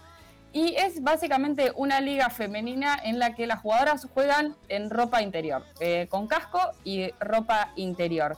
Es el sistema de juegos es de, de siete jugadoras eh, por equipo, hay, eh, existe el contacto total, algo que en el fútbol americano masculino no se puede. Un morbo eh, terrible y se juega el mismo día que la final del Super Bowl, o sea, es básicamente como un espectáculo previo eh, para que no sé, los hombres tengan un rato de diversión, aparentemente, antes de, que se dispute la final de- del fútbol americano que se televisa y que ve muchísima gente en Estados Unidos.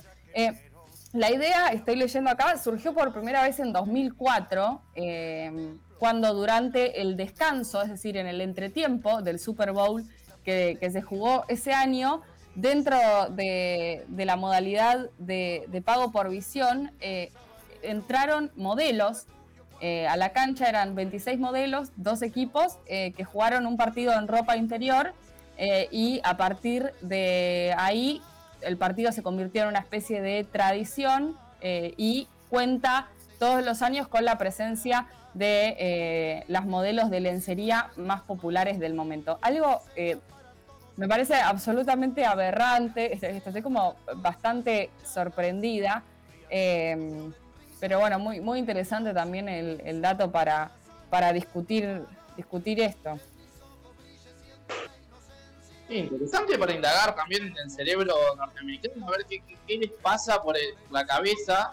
Eh, acá dicen los yankees son tremendos, acota nuestro queridísimo operador. Y es verdad, eh, porque estas cosas pareciera que, que- no caben en otro lugar más que en Estados Unidos. No, no, no. O sea, vos me estás diciendo que es como una especie de supertazón no quiero ver si lo entendí bien, Miranda, porque realmente no, no, no, comprendo todavía. No, es, es terrible. O sea, básicamente no es un no es un deporte. O sea, en realidad sí se considera un deporte. Juegan equipos y eh, se, constatan se constatan resultados, ¿no? Este, Está visto como, como un deporte, pero en realidad es como un espectáculo previo donde juegan modelos de lencería de Estados Unidos que se dividen en equipos y básicamente eh, le dan un show, evidentemente, a porque se entiende que evidentemente los que ven Super Bowl, eh, los que ven fútbol eh, americano son todos hombres eh, que son heterosexuales y heteronormados y evidentemente están muy contentos de ver, digo, a 26 mujeres en lencería un rato antes del partido. Es, no sé, es bastante... No, no le encuentro un adjetivo. Perdón, donde además lo interesante, obviamente, que lo venías diciendo vos, pero quizás, no sé, lo pongo, lo pongo en- cabeza de varón, de ninguna manera lo importante es eh, el deporte, o sea, simplemente una cuestión de calentura de que esté la pelota y las minas en bola, porque además si son modelos, están lejos, están posiblemente generando un, un espectáculo deportivo. Posiblemente les chupa un huevo si llega a ver un punto, si llega a ver algo. No, está años luz de... Bueno, queda claro, me parece. No, y por ahí yo para agregar con respecto a eso, eh, hay que saber y hay que ser conscientes de que un deporte eh, de esa de, de ese nivel, ¿no? De, contacto físico, creo yo que lleva a, ser recontra imprudente eh, a la- al Super Bowl o a, la- a lo que organice eso. ¿Por qué? Porque las jugadoras prácticamente tienen un casco después del torso, de lo que sería la mitad del- de, del- de la panza para abajo, no tienen nada. Y juegan con botines de, de aluminio, o sea, los normales. Se llegan a lastimar o llega a pasar algo, eh, no la cuentan o, o prácticamente podrían tener lesiones graves. Y yo creo que eso también es importante y no se tiene en cuenta simplemente para, para ese show. La verdad es que es lamentable desde el punto de vista de que lo mires. Aparte de eso también, eh, ahí le estaba compartiendo en el grupo porque a medida que vamos hablando yo creo que hay infinidades de casos y el otro extremo está en Irán, ¿no? Y también hace bastante hablábamos de la situación, ¿no? De, eso de que, de que en ciertas partes de, de los pueblos árabes tapaban el fútbol o lo cortaban simplemente porque hay una mujer de short y también la sexualizaban a ese punto. Eh, y creo que también eso también está mal, porque las jugadoras, hay un video, si lo quieren lo pueden buscar, eh, cómo pasan el atletismo en Irán, y son asteriscos, solamente se ve el asterisco corriendo por la cancha y no se ve la competencia, no se ve a las mujeres compitiendo. Algo que también muestra la- eh, cómo, cómo está, utiliz- está utilizada y cómo está llevada la figura de la mujer en eso. Ni siquiera la dejan competir tranquilas y, e incluso la de sus países también pasan por lo mismo. Y yo creo que también es necesario hablar desde ese punto, del otro extremo, ¿no? Ahí me, estoy interiorizando un poco más, claro, esto arrancó como con modelos participando, eh, cobró tanta popularidad que ahora realmente son mujeres que quieren, que quieren jugar al fútbol americano las que eh, se exponen a, este morbo. Y lo cierto es que eh, se ha replicado, no solo se juega en Estados Unidos, en Australia, en Canadá y en México también se organiza un torneo bastante, bastante similar. Bueno, eh, digo algo que me parece interesante para traer también en otro momento eh, y, discutirlo, ¿no? Pero bueno, como si querés competir, eh, sacate la ropa, pareciera. Me, parece algo súper interesante para seguir discutiendo. Creo que, la sexualización a partir de, la indumentaria es, un tema que, que nos va a seguir dando de, de qué hablar, eh, sobre todo eh, porque me parece que, es hora también de, empezar a discutir esta cuestión. Eh, volviendo un poco a, la discusión inicial que, traíamos con, con Brian, eh, esto, creo que, que- es momento de repensar eh, algunos reglamentos. En golf eh, también eh, ya se hizo algo similar, antes era obligatorio que las mujeres que jugaban al golf usen una remera escotada, blanca, eh, era literalmente obligatorio que se use un escote blanco y una remera ajustada al cuerpo. Eso ha cambiado, pero bueno, me parece que cabe, cabe preguntarnos, ¿no? Eh, ¿Por qué las mujeres en el tenis no juegan con un short y una camiseta suelta como juegan los hombres? Eh, ¿Por qué en el beach volley es necesario estar mostrando el, abdomen? ¿no? También me parece que hay un morbo ahí en relación a, a la piel transpirada, la arena. Eh, creo que, que todo tiene que ver con un morbo que surge precisamente de, de un, de, de- este sistema patriarcal que, que impone y aparentemente usa el deporte para, para sexualizar mujeres. Lo vemos en, en varios deportes. Creo que este grito de, las jugadoras de, gimnasia artística de Alemania pone el, el tema sobre la mesa y resulta interesante tratarlo y, y- me parece que también digo, va, te- va a depender eh, de, esas mujeres que quieran visibilizar la incomodidad que sienten jugando con esta indumentaria, eh, que podamos avanzar hacia una discusión mucho más profunda que permita realmente eh, poder estar cambiando los reglamentos que, que imponen que las mujeres tengan que vestir de, cierta forma.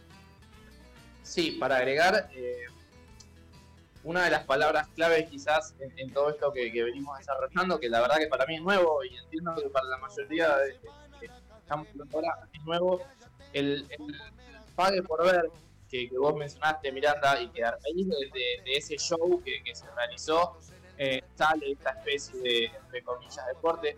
El pay-per-view claramente eh, nace para, para romper con el deporte, nace para transformarlo en el show que es, y esto lo podemos ver tranquilamente en las peleas de boxeo, por ejemplo, totalmente patrocinadas por, el pay-per-view, que te montan un bárbaro, de, los cursos de, los, y las boxeadoras, eh, y después termina siendo una pelea normal, digamos, pero, pero todo montado en un circo que, que le sirve obviamente a- tener dueño de, de, de la empresa. Por el otro lado, eh, Edu hoy decía algo así como, la seguridad de, quienes, practican el deporte. Eh, entendemos que, ya desde el vamos no se está pensando en la persona que practica este deporte. O sea, a nadie, a nadie no, perdón, a quienes organizan este tipo de eventos, lo que menos piensan es en las personas que están eh, practicando el deporte. Deporte entre comillas, porque la verdad a mí me, suena un poco raro llamarle deporte a, a- la mujer eh, lisa y llanamente. Pero digo, no sé, hay, hay muchísimas cosas que no, que no me cuadran, que tampoco sé cómo, cómo expresar el, eh, eh, el hecho, pero bueno, la, la cuestión es que lo trajimos acá a la mesa porque nos parecía importante también que, que, se conozca, obviamente que nos difunda, porque la verdad es una práctica que, que, ent- entiendo, pero, pero bueno. Por el otro lado, eh, creo que nadie tenía nada más para agregar, ¿no? ¿O sí? No. Bien, eh, porque el chino P hoy nos comentaba, nosotros en un bloque estuvimos hablando sobre, sobre un juego que hacíamos eh, en el fútbol femenino, a ver quién iba a clasificar las semifinales, y hay otro juego, que en realidad es un sorteo en Instagram eh, por parte de Ensenada 3D. Le recordamos a la gente que, que se meta en Instagram, que participe del sorteo, que hay un premio bárbaro sobre, sobre el Diego, y, bueno, eh, donen cafecitos, eh, que sería la, la eh, dicho esto, nos vamos a ir a un pequeño corte y seguimos con más.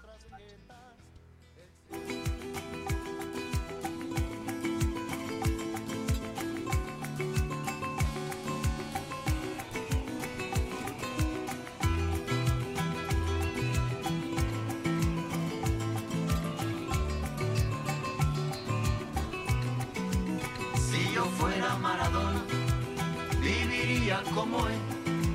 Si yo fuera Maradona, frente a cualquier portería. Yo fuera Maradona, nunca me equivocaría. Si yo fuera Maradona, perdido en cualquier lugar. La vida es una tómbola, de noche y de día. La vida es una tómbola y arriba y arriba. La vida es una tómbola de noche y de día. La vida es una tómbola y arriba y arriba. Yo fuera Maradona, viviría como él.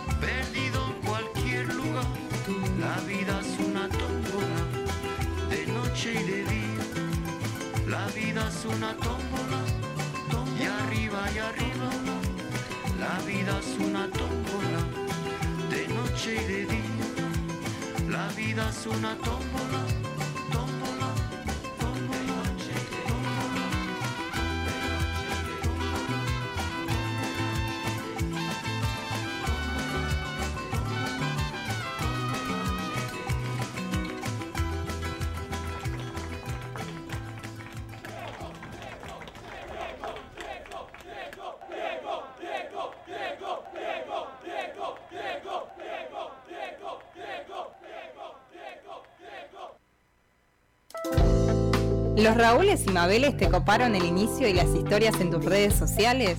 No te preocupes, seguinos en Instagram, arroba la no se mancha o encontrarnos en Facebook como no se mancha.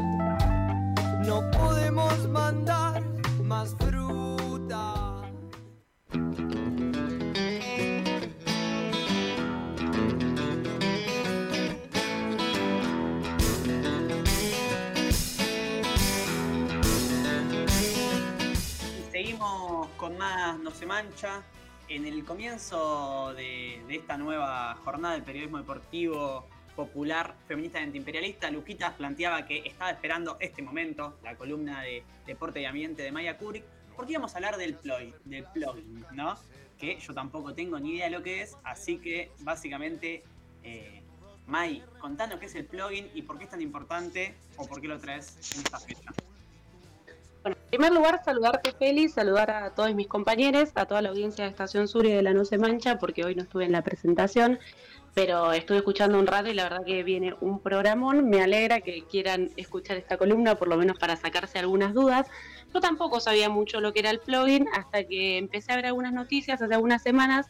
Lo había mencionado en columnas anteriores cuando hablaba también de algunas relaciones entre deporte y ambiente, sobre todo en torno al reciclado o a los productos descartables, muy entre comillas, que se producen para la industria deportiva a nivel masivo. Entonces había mencionado el plugin como una alternativa de la que se venía hablando bastante, pero me parecía importante dedicarle un espacio completo, quizás en primer lugar historizar un poco qué es, comentar de dónde surge, cómo también se lleva adelante en Argentina y bueno, hacer algunos análisis que también invito a, la, a todos mis compañeros a, a participar si tienen alguna reflexión en torno a eso. Quizás como para arrancar, el plugin es una actividad física, básicamente, que pretende reunir el, el ejercicio con el cuidado del medio ambiente. En este sentido, básicamente o más técnicamente es la unión entre correr, trotar y juntar basura. Eh, el plugin en sí mismo surge en Suecia de la mano de Eric Astrom. Eh, esto surge en el 2016 y empieza a viralizarse mucho en las redes, que es algo que después voy a tocar porque me parece interesante. Pero bueno, la, la historia que cuenta Eric, que es la persona que funda esta práctica deportiva, eh, es que él estaba en Estocolmo y comenzó a juntar basura mientras hacía ejercicio porque básicamente los lugares naturales en donde corría estaban llenos de basura. Bueno, como recién lo comentaba, significa trotar y juntar basura, eso es la, la división de palabras en inglés, eh, el nombre plugin, el término. Lo que más eh, se junta cuando se hace plugin son residuos plásticos, claramente, y un poco la crítica que se señala y también la importancia que se destaca hacer esto, o que destacan las personas que lo llevan adelante, es que casi todo lo que encuentran son plásticos que tuvieron un solo uso, algo que estuvimos charlando también la semana pasada en esta mesa acerca de lo descartable, no no descartable, y bueno, cómo utilizamos las cosas también en nuestra forma de, de funcionar como sociedad.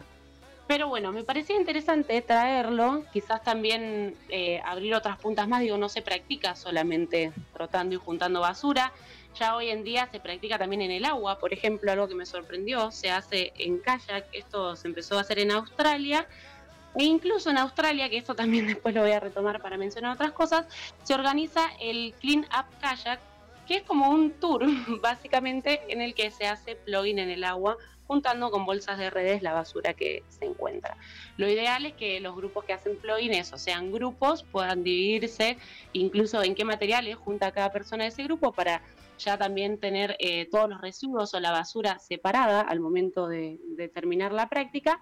Pero bueno, me parecía interesante también mencionar no solo que se hace en kayak, sino que se hace en el agua, porque obviamente toda, toda esta eh, este movimiento que surge surge a raíz de una problemática real que existe, que son los residuos y qué pasa y qué se hace con esos residuos, incluso una crítica misma hacia adentro de los deportistas, de los atletas, que es lo que mencionaba hace unas semanas en La No Se Mancha, las maratones, las grandes carreras, las grandes competiciones, eh, que son espectáculos en el mundo, claramente producen y utilizan muchísimo plástico, por ejemplo, traía los números la semana anterior, y en ese sentido a veces incluso se descarta en la misma naturaleza donde se están haciendo esas carreras o esas prácticas.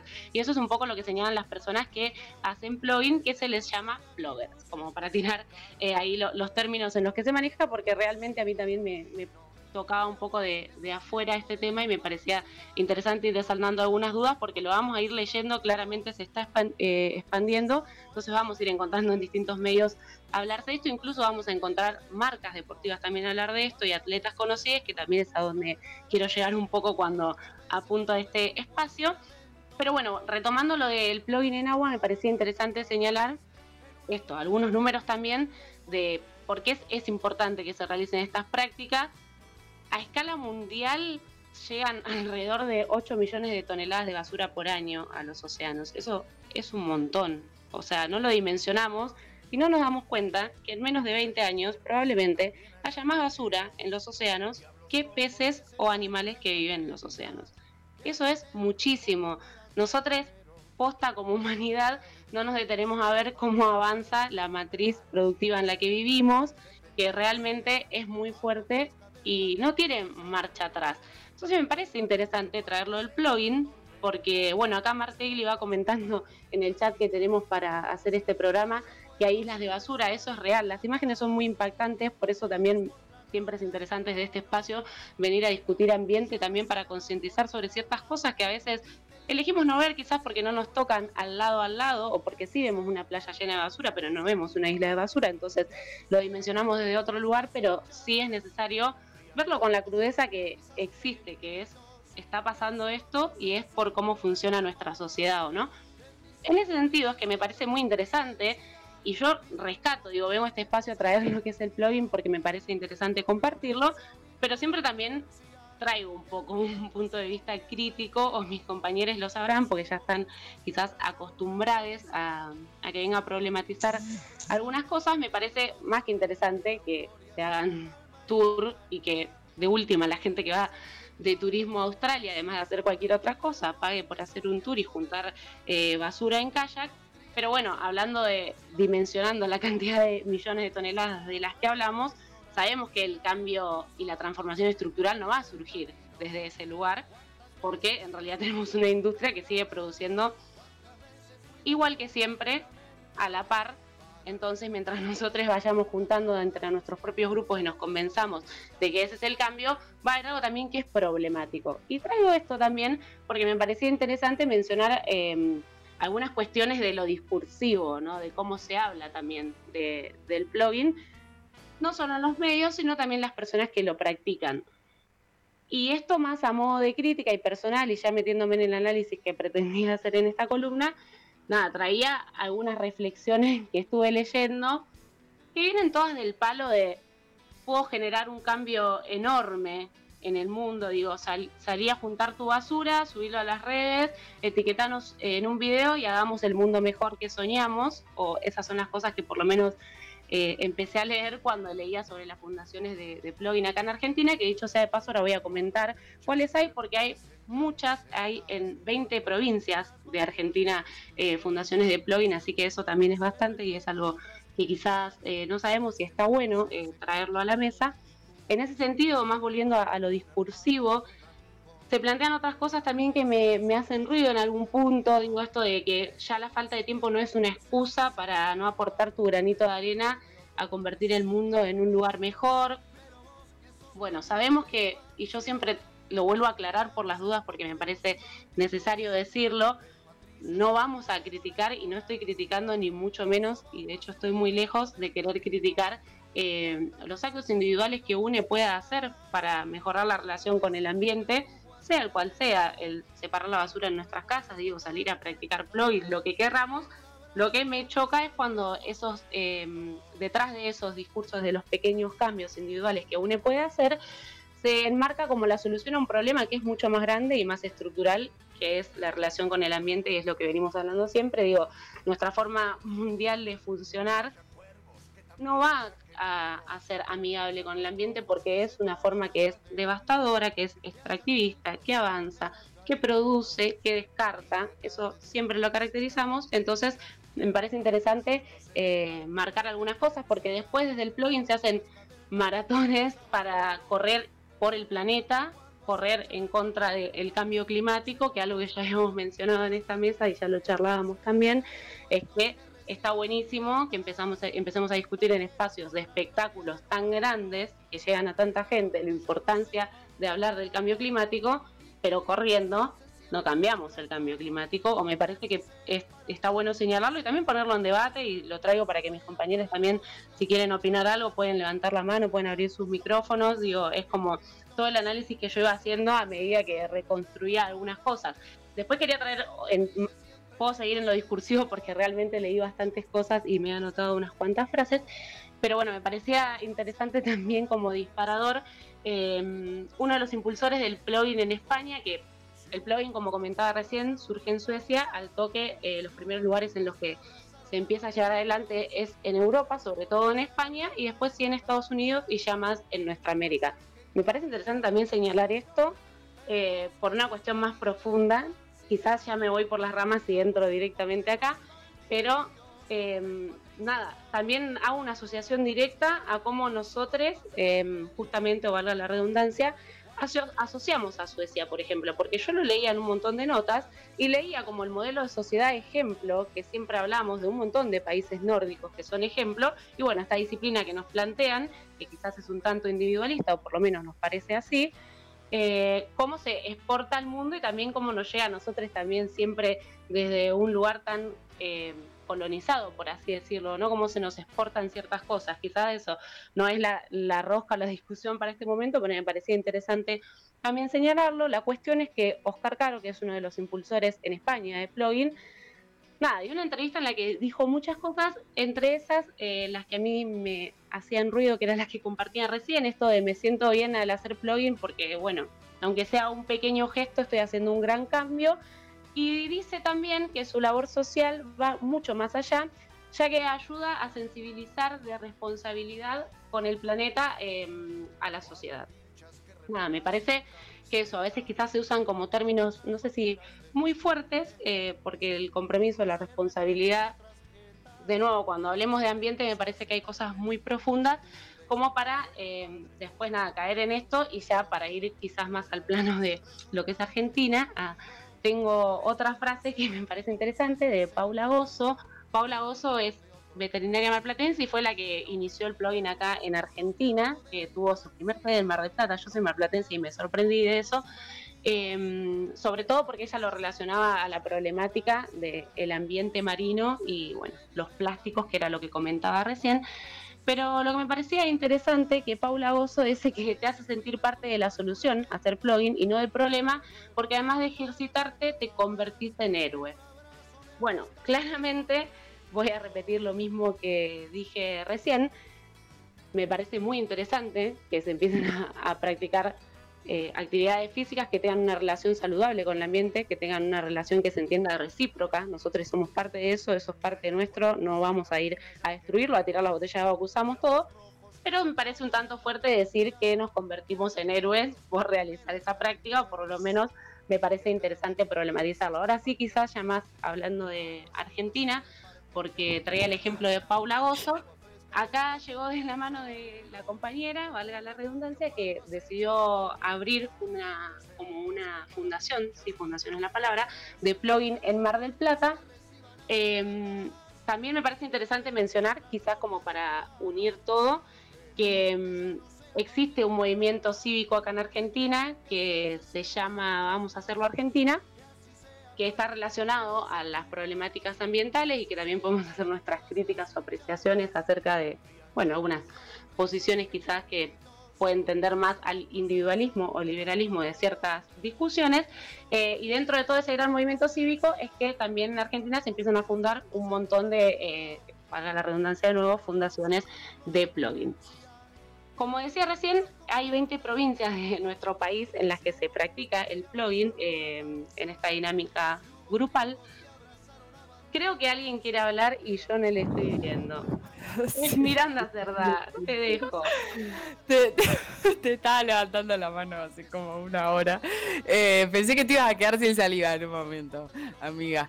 Eh, no, bueno, debo, decir que primero estoy muy afectada por verlo al señor Felipe Bertola tomándose una birra. Eh, yo acá, no sé, siento que estoy sufriendo. Em, no, volviendo un poco a esto que decías, a mí me, parecía central. Em, em, lógicamente eh, eh, entiendo, vos decís, bueno, ya saben que acá yo pego un montón, que de repente me agarra la enervadura maya y eh, arranco. y me parece fantástico porque me parece que es sumamente problematizable la, cuestión del plugin. Yo hoy cuando comentaste en el grupo de la No Se Mancha de WhatsApp que tenemos que ibas a hablar de esto, yo no tenía ni idea de, de lo que era. Y entré, eh, lo, lo, googleé y me encuentro primero con una nota de Telam que decía correr y recolectar basura, un pequeño gesto que genera un cambio enorme.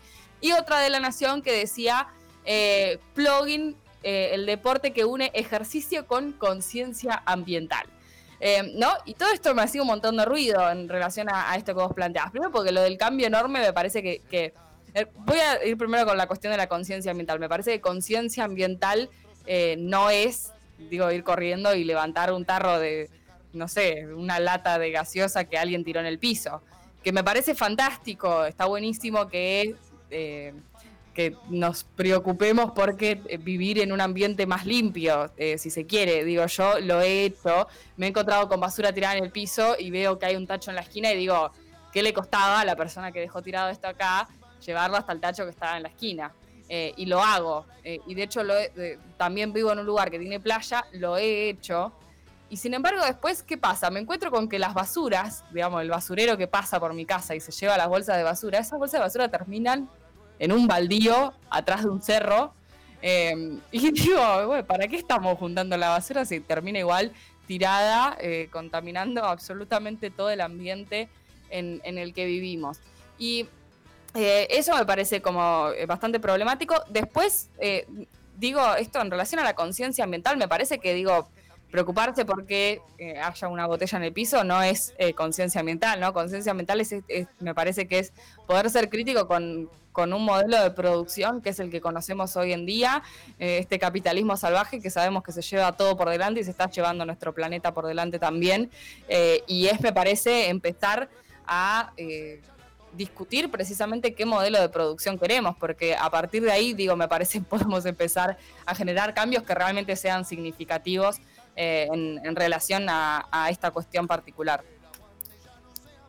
Sí, buenísimo el aporte que haces, Mir. Claramente leí la nota de La Nación, leí las dos notas que mencionaste, porque un poco me parecía interesante que si iba a traer también y a compartir qué era el plugin, también comentar, como siempre lo hacemos en este espacio, cómo lo caracterizan los medios de comunicación, porque eso, no es conciencia ambiental juntar una lata, me parece que está re bueno que discutamos el cambio estructural que hay que hacer y las problemáticas estructurales a las que nos estamos sobreponiendo. Sobre todo eso, si después vamos a tener eh, referentes dentro de nuestra práctica de actividad física que dicen que nos convertimos en héroe por estar eh, haciendo esa actividad, lo que me parece muy fuerte y que sí siempre tiene una tendencia bien eh, individualista.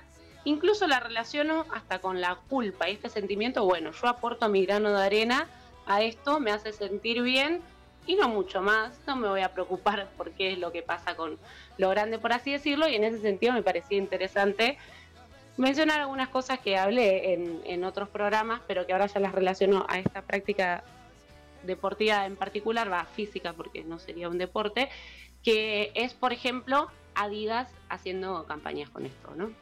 Digo, bueno, vamos a tener una problemática que discutir, que es una contradicción o un doble discurso, o cómo nosotros nos tomamos incluso que empresas que no hacen nada por el ambiente, de hecho solo lo destruyen, digo, por el ambiente y por, bueno, podemos ir a algo mucho más profundo, pero la vida humana, eh, pero al margen de eso, después cómo se van a embanderar con algo que es una lucha que a nosotros nos pertenece, que es la relación con el ambiente y el proponer algo distinto en pos de eso. Y traigo todo esto y traigo lo que sucede en Argentina para que terminemos reflexionando. Seguramente en algún otro momento hablemos de otras cosas respecto a plugin porque se hacen eh, maratones mundiales. Digo, me parecía, había muchas cosas bastante sorprendentes para mencionar respecto a la trascendencia que está, que está teniendo y de hecho no me parece menor que mucha de su trascendencia, y este era un punto en el que quería hacer hincapié, pero seguramente lo retomen en algún otro momento, se da a través de las redes sociales y este mundo de Internet y todo lo que sucede más eh, como alternativo, entre comillas, porque está re bueno, digo, me parece resarpado que hayan organizaciones y fundaciones que surjan de país en país a través de Internet, pero bueno, me parece que son cosas que a veces quizás nos quedan fuera del alcance, por así decirlo, y son los lugares donde también es peligroso que ciertos discursos se transformen en algo muy vacío de algunas cosas, como esto, una problemática tan grande como la del ambiente, que se le dé una respuesta, un cauce, una solución tan simplista, bueno, va a dejar por fuera un montón de otras cosas nada, quería compartirles todo esto. Espero que, busquen qué es el plugin, que saquen sus propias conclusiones y también que si tienen para hacer algún aporte, vayan a las redes de La No Se Mancha, como arroba La No Se Mancha en Instagram, vayan a La No Se Mancha en Facebook y puedan comentar también que siempre después salen algunas historias con algunas preguntas, qué les pareció o qué dudas tienen o qué cosas podemos abordar también en este espacio en el que nos encanta discutir el deporte y el ambiente. Pasaba Maya Kubrick con la explicación de qué es el plugin. Nos vamos vamos ya terminando este último programita de la No se mancha y nos vamos con el tema, me parece, más lindo que hay sobre Diego Armando Maradona, para verte gambetear, del Gordo Alorza y la Guardia del Eje.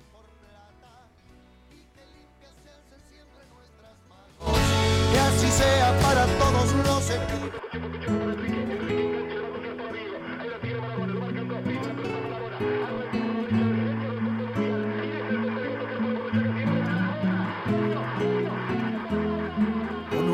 par de lisos crotos esperando por el bondi de Fiorito a Paternal las pisadas, las rabonas son los chiches que los viejos no te podían regalar. Y en la villa se juntaban los pendejos para verte gambetear del riachuelo para el mundo, desde el cielo hasta el infierno. Patadas en catalán llaman a diva manguearle milagros a San Genaro.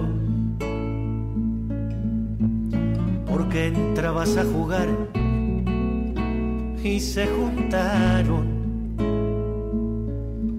y la camorra para verte gambetear 30 millones de negros transpirando en tu remera para jugar un mundial más regalos que un cumpleaños más premios que la quiniela más baile que el carnaval los barrios faltaban televisores para verte gambetear. Ole, ole, ole, ole, ole, ole, ole,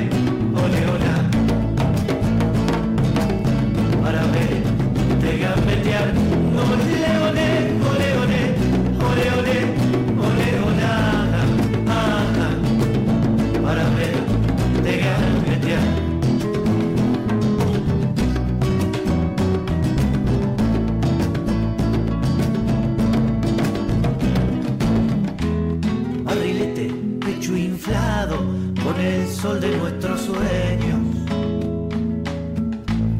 Te volviste a iluminar, empachado de ilusiones, cuando vos eras el dueño. Te fueron a desterrar y en las calles cada lágrima fue el precio para verte gambetear gordo, cara de galleta, caminando medio chueco, siempre echado para atrás, como no te daban pase, te piantaste de los muertos, como te iban a parar, y rezamos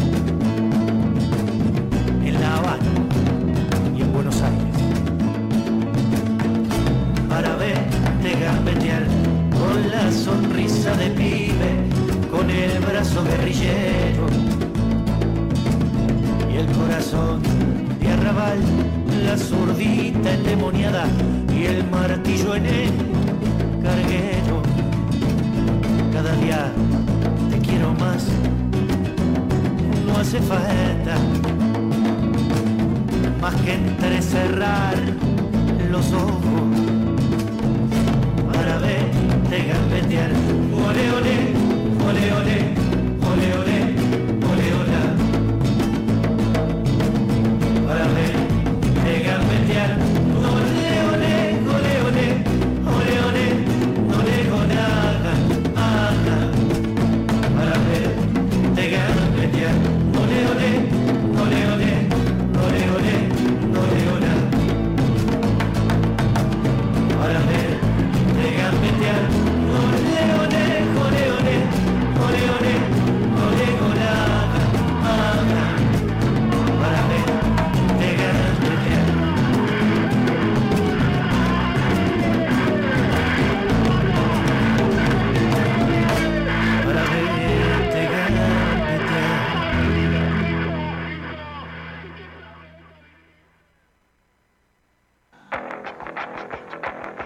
De nuestras almas en cada partido y en cada cancha.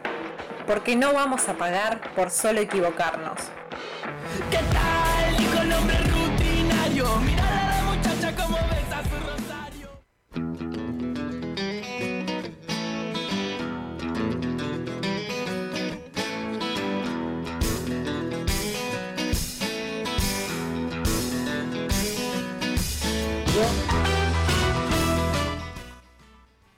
Entramos al último bloquecito de, la hermosa No se mancha. Eh, les recordamos que nos pueden seguir en Instagram como arroba la no se mancha. Allá venimos publicando todo lo que hicimos hasta, hasta ahora en este bello programa.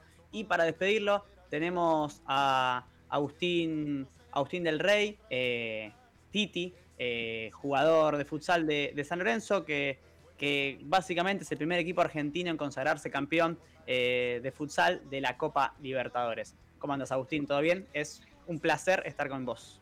Dale, el placer es mío, gracias a Dios todo más que bien, así que bueno, muchas gracias por la invitación. Tenía muchas ganas, muchas ganas.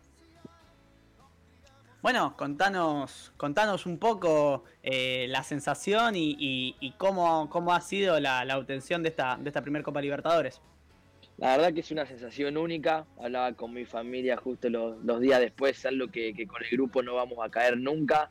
Eh, habíamos dicho los días antes a la previa eh, de, esta copa que queríamos hacer historia, que íbamos a ir y bueno, gracias a Dios lo pudimos lograr, así que, estamos muy contentos y yo creo que, vamos a caer con, con el correr de los días. Bueno, Titi, eh, una Copa Libertadores, digo, interesante. Les tocó enfrentar a Carlos Barbosa en la fase de grupos, perdieron. Eh, pasaron en la semi a uno de los candidatos, eh, porque me parece que, Corinthians era, uno de los candidatos también, eh, y se encuentran de vuelta en, la final con este Carlos Barbosa, un partido peleadísimo, lo ganaban 3 a 1, eh, se, los empatan. Bueno, ¿qué, ¿cómo fueron las sensaciones de ese partido? ¿Qué, se charló en, este ratito previo al, tiempo suplementario? Y, bueno, las sensaciones de- del final, ¿no? Sí, la verdad que bueno, como, como vos dijiste, íbamos ahí ganando 3 a 1, en donde obviamente podíamos saber que, que cualquier equipo eh, te puede, en un- como, es el futsal, en milésima de segundo, empatar, dar vuelta el partido, pero bueno, yo creo que ahí estuvo la clave en donde nos mantuvimos unidos y dijimos hay que ir a buscar el partido, era, era nuestro partido, no podíamos dejarlo, dejarlo perder, dejar que se vaya, así que bueno, ahí en, el, en alargue dijimos que íbamos a ir con todo, que íbamos a ir a, presionar arriba y a buscar el partido y bueno, gracias a Dios se nos dio. Te, quería consultar, digo, se- em, llegaste a San Lorenzo a principios del 2020, venís de Rosario, tenés una larga carrera eh, por, por delante. ¿Cómo es eh, jugar con, con jugadores, digo, de, de extensa trayectoria? Hablo particularmente del caso de Damián Estazone, campeón, eh, nada más y nada menos que con la selección argentina en, en- el último mundial. Digo, ¿qué, se aprende de, de jugadores como, como Damián? Sí, la verdad que bueno, llegué a San Lorenzo hace dos años y la verdad que bueno, yo los veía por tele, era, era un sueño jugar con ellos y bueno, ahora tenerlos en el día a día, también eh, conocerlos como personas, son un, grupo humano muy grande, ellos vienen desde hace mucho tiempo juntos, son un gran grupo de amigos y bueno, eh, tanto Damián como todos los referentes y los nuevos, los que todos los que estamos, la verdad que, que aprender de ellos en el día a día es, es muy grande y hacerme amigo fue lo, lo más lindo de todo. Agustín del Rey, Titi, con él estamos hablando, campeón, campeón de futsal de la Copa Libertadores con San Lorenzo. Eh, te quería preguntar quizás para los que están del otro lado y no saben muy bien cómo es la dinámica de- del futsal en Argentina, más a nivel internacional, ¿cómo es la Copa Libertadores de, futsal? La, la Copa Libertadores de Futsal es un, es un torneo muy difícil, eh, se juega todo en una semana. La verdad que, que solo tuvimos un día de descanso, es, es muy duro y bueno, más con la pandemia, el tema ahí de los protocolos, de, de, de esto que, que teníamos un- unos protocolos que seguir. eh, la verdad que, estuvo muy buena, pero sí es un torneo muy complicado donde lo, lo preparamos antes, donde tenés eh, tres partidos de fase de grupo que pueden definir mucho, son partidos muy definitorios, donde puede ir a penales, a largue, así que, que la verdad que es una copa muy, muy difícil. Hola Agustín, ¿cómo estás? Brian Ojeda te saluda. Bueno, quería consultarte, porque como bien dijiste, ¿no? Por el tema de la burbuja, el contrato estrecho, lo que estamos viviendo hoy en día, no hubo público. Pero más allá de eso, todo el país estaba mirando la final de San Lorenzo y esperando un buen resultado, porque seas o no hincha de San Lorenzo, siempre es lindo ver a un argentino campeón y más en este caso el primero de Copa Libertadores. ¿Sintieron ese apoyo? ¿Les llegó a ustedes? Sí, más allá de que, bueno, como decís, no había público todo el tiempo de, de a familia, amigos, amigas, en, la- en las redes sociales, en las páginas de, futsal, tanto de futsal como de todos los deportes, se sintió un montón el apoyo, la verdad que es lo que hablamos ahí con los chicos, la, la revolución que tuvo esto, eh, la difusión, así que, estamos muy contentos porque más allá de todo, es como, como en todos los deportes, uno siempre quiere que le vaya bien a los argentinos, sea el deporte que sea, así que estamos muy contentos por el apoyo de todos. Y te hago otra. San Lorenzo salió campeón de la Copa Libertadores de futsal, ¿no? El primer equipo, ya lo dijimos, con todo lo que eso significa. Y ahora, ¿cuál es el próximo objetivo? Digo, porque se alcanzó la gloria eterna. San Lorenzo hace años que viene compitiendo, viene siendo un gran representante para el fútbol argentino. ¿Y ahora qué queda? Mira, como, como dicen siempre eh, los chicos y, y el cuerpo técnico, es, es tratar de seguir ganando todo lo que juguemos. Ahora, bueno, eh, que vuelva pronto el torneo, que tenemos muchas ganas de seguir compitiendo y, y seguir tratando de ser protagonista en todos los torneos que, que tengamos. Así que bueno, la idea es esa, seguir siendo protagonista y con muchas ganas para lo que venga. Agustín, yo te quería- primero voy a hacer un paréntesis. eh, yo, yo soy hincha de San Lorenzo. Acá eh, me verduguean mucho, te quiero contar, Agustín, me verduguean mucho. Eh, pero San Lorenzo, con esta Copa Libertadores de futsal, eh, es el primer equipo en Latinoamérica en salir campeón en tres eh, disciplinas. campeón, digo, americano, ¿no? En tres disciplinas. Ganó la Copa Libertadores en fútbol, ganó la Liga de las Américas en básquet en dos oportunidades y ahora los pibes del futsal son campeones también, así que es el, equipo que de, toda Latinoamérica que más eh, Libertadores tiene en, la- estas disciplinas. Eh, y dicho esto, te quería consultar, eh, Agustín, eh, un poco sobre, sobre tu pasado, ¿no? ¿Cómo, ¿Cómo te empezaste a jugar? ¿Cómo empezaste en, el futsal? Y, cómo fue esto? Saltar de Rosario a, a un club grande, ¿no? De- dejar tu, tu Rosario para, para irte a Buenos Aires eh, a, cumplir un sueño, porque me parece que, digo, en dos años haber logrado la, la Copa Libertadores es, es todo un sueño lo, que estás viviendo. Sí, la verdad que bueno, nos pone muy contento ahí, bueno, todas las disciplinas ahí dentro de San Lorenzo. San Lorenzo es un club enorme, así que, que nos pone muy contentos. Seguimos ahí, bueno, cuando entrenamos y compartimos ahí el estadio ahí con el vóley y el básquet, siempre lo cruzamos. Yo he tenido la, la oportunidad de ir a ver al vóley y al básquet, nunca fui, así que, que me pone muy contento. Y sí, yo arranqué en Sirio, eh, incluso si era argentino Sirio de Rosario, más que nada como, como un hobby. Y bueno, eh, tuvimos ahí, gracias a Dios, la suerte de, cruzarnos en Copa Argentina contra San Lorenzo, donde tuvieron la oportunidad de hablar ahí con mi papá, de, de arreglar ahí para que venga a, a probarme, a tener una oportunidad. Y bueno, gracias a Dios se, se me dio ahí en marzo de, del 2020. Y bueno, después pasó la pandemia, pero bueno, ahora muy contento de, de estar acá, la verdad. Es un club enorme. Agustín, bueno, me, me agrego a las felicitaciones de, de mi compañero. Eh, Lucas Torres te saluda. Hola, Hablaste de ¿qué, qué, qué te dijo post partido? ¿Qué, qué sensaciones tuvo el, el viejo después de, de esa final? La verdad que bueno, cuando terminó la final ahí después de unos minutos y después la, de la consagración agarré el celu, fui corriendo y hice videollamada ahí con mi familia, la verdad que, que estaba muy contento, no lo podía creer.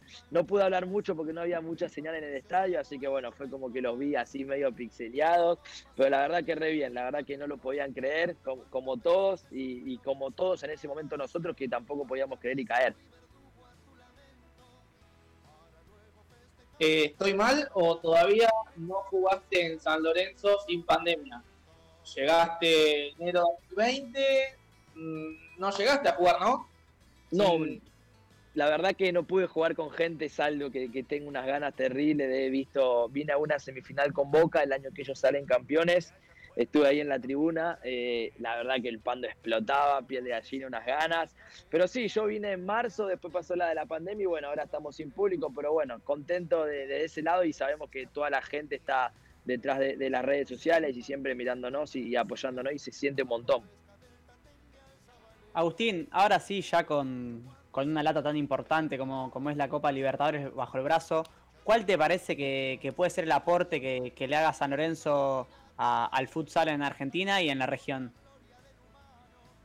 Mira, la verdad que, podemos aportar mucho, la verdad que es muy importante esto, va a crecer el, tema de, los jugadores y, la difusión del deporte, yo creo un montón, más allá de que seamos el primer equipo, el futsal está creciendo día a día un montón, con, con más jugadores yendo a Europa, con el tema este de que también la selección salió campeón en 2016, así que yo creo que es una es un como una partecita que va a arrancar con, con la difusión y el crecimiento de este deporte.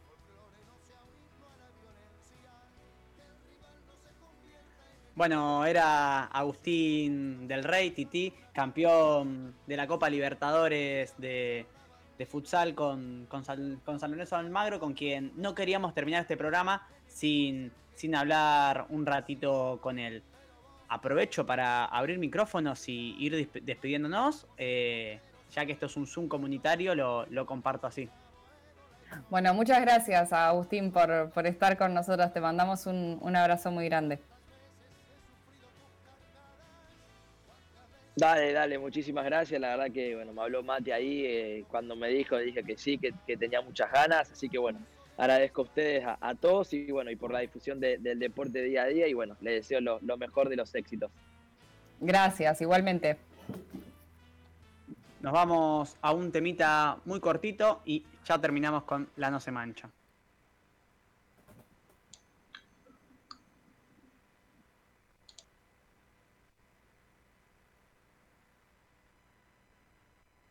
Vengan a ver a este morochito que hace verdad la fantasía de la ilusión. Vengan a ver cómo este angelito deja pintado hasta el más pintado pintándolo. Vive indomable niño infinito, mano del cielo que trepa al aire a gritar su gol. Un cebollita en el universo, un hombrecito que anda por ahí desafiando al sol. Vengan a verlo, es cierto, vengan a verlo, existe. Qué bonita se pone la tarde cuando la viste. Viene a pintar mi alma, viene a pintarme la ilusión. Viene a pintar mi alma, viene a pintarme el corazón.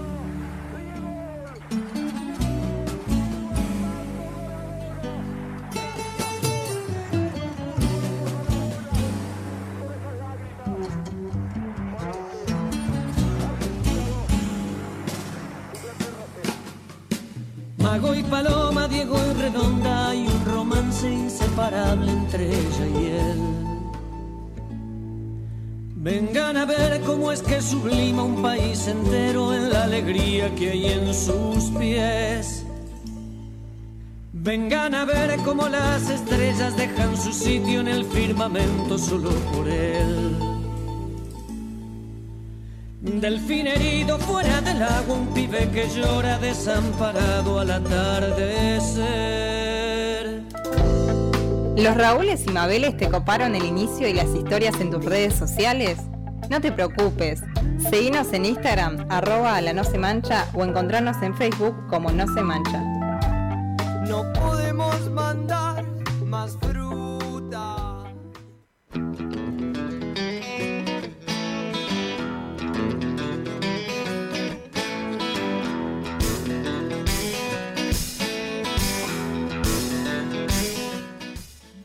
Y así vamos terminando otro, otro programa de La No Se Mancha, no sin antes recordarles, por supuesto, que nos deben seguir, ya es imperativo que nos sigan en, Instagram, que nos encuentran como La No Se Mancha. Eh, por supuesto, tomen su cafecito eh, para apoyar este emprendimiento que entre todos hacemos con tanto esfuerzo. Un saludo a cada uno de quienes estuvieron formando parte de este programa. Siendo las 21.00 vamos a desalojar este Meet, vamos a dejar todo en, regla. Eh, Nicolás Graciati eh, operando desde su casa. Miranda Cerdá Campano, Felipe Bertola, El Brian Ojeda, Edward Paz y un montón de personas más que en este momento no tengo en el Meet, pero que hacen de este programa que sea tan maravilloso. Nosotros nos vamos a volver a encontrar el miércoles a las 6 de la tarde, como siempre, por Radio Estación Sur, FM 91.7. Nos vemos.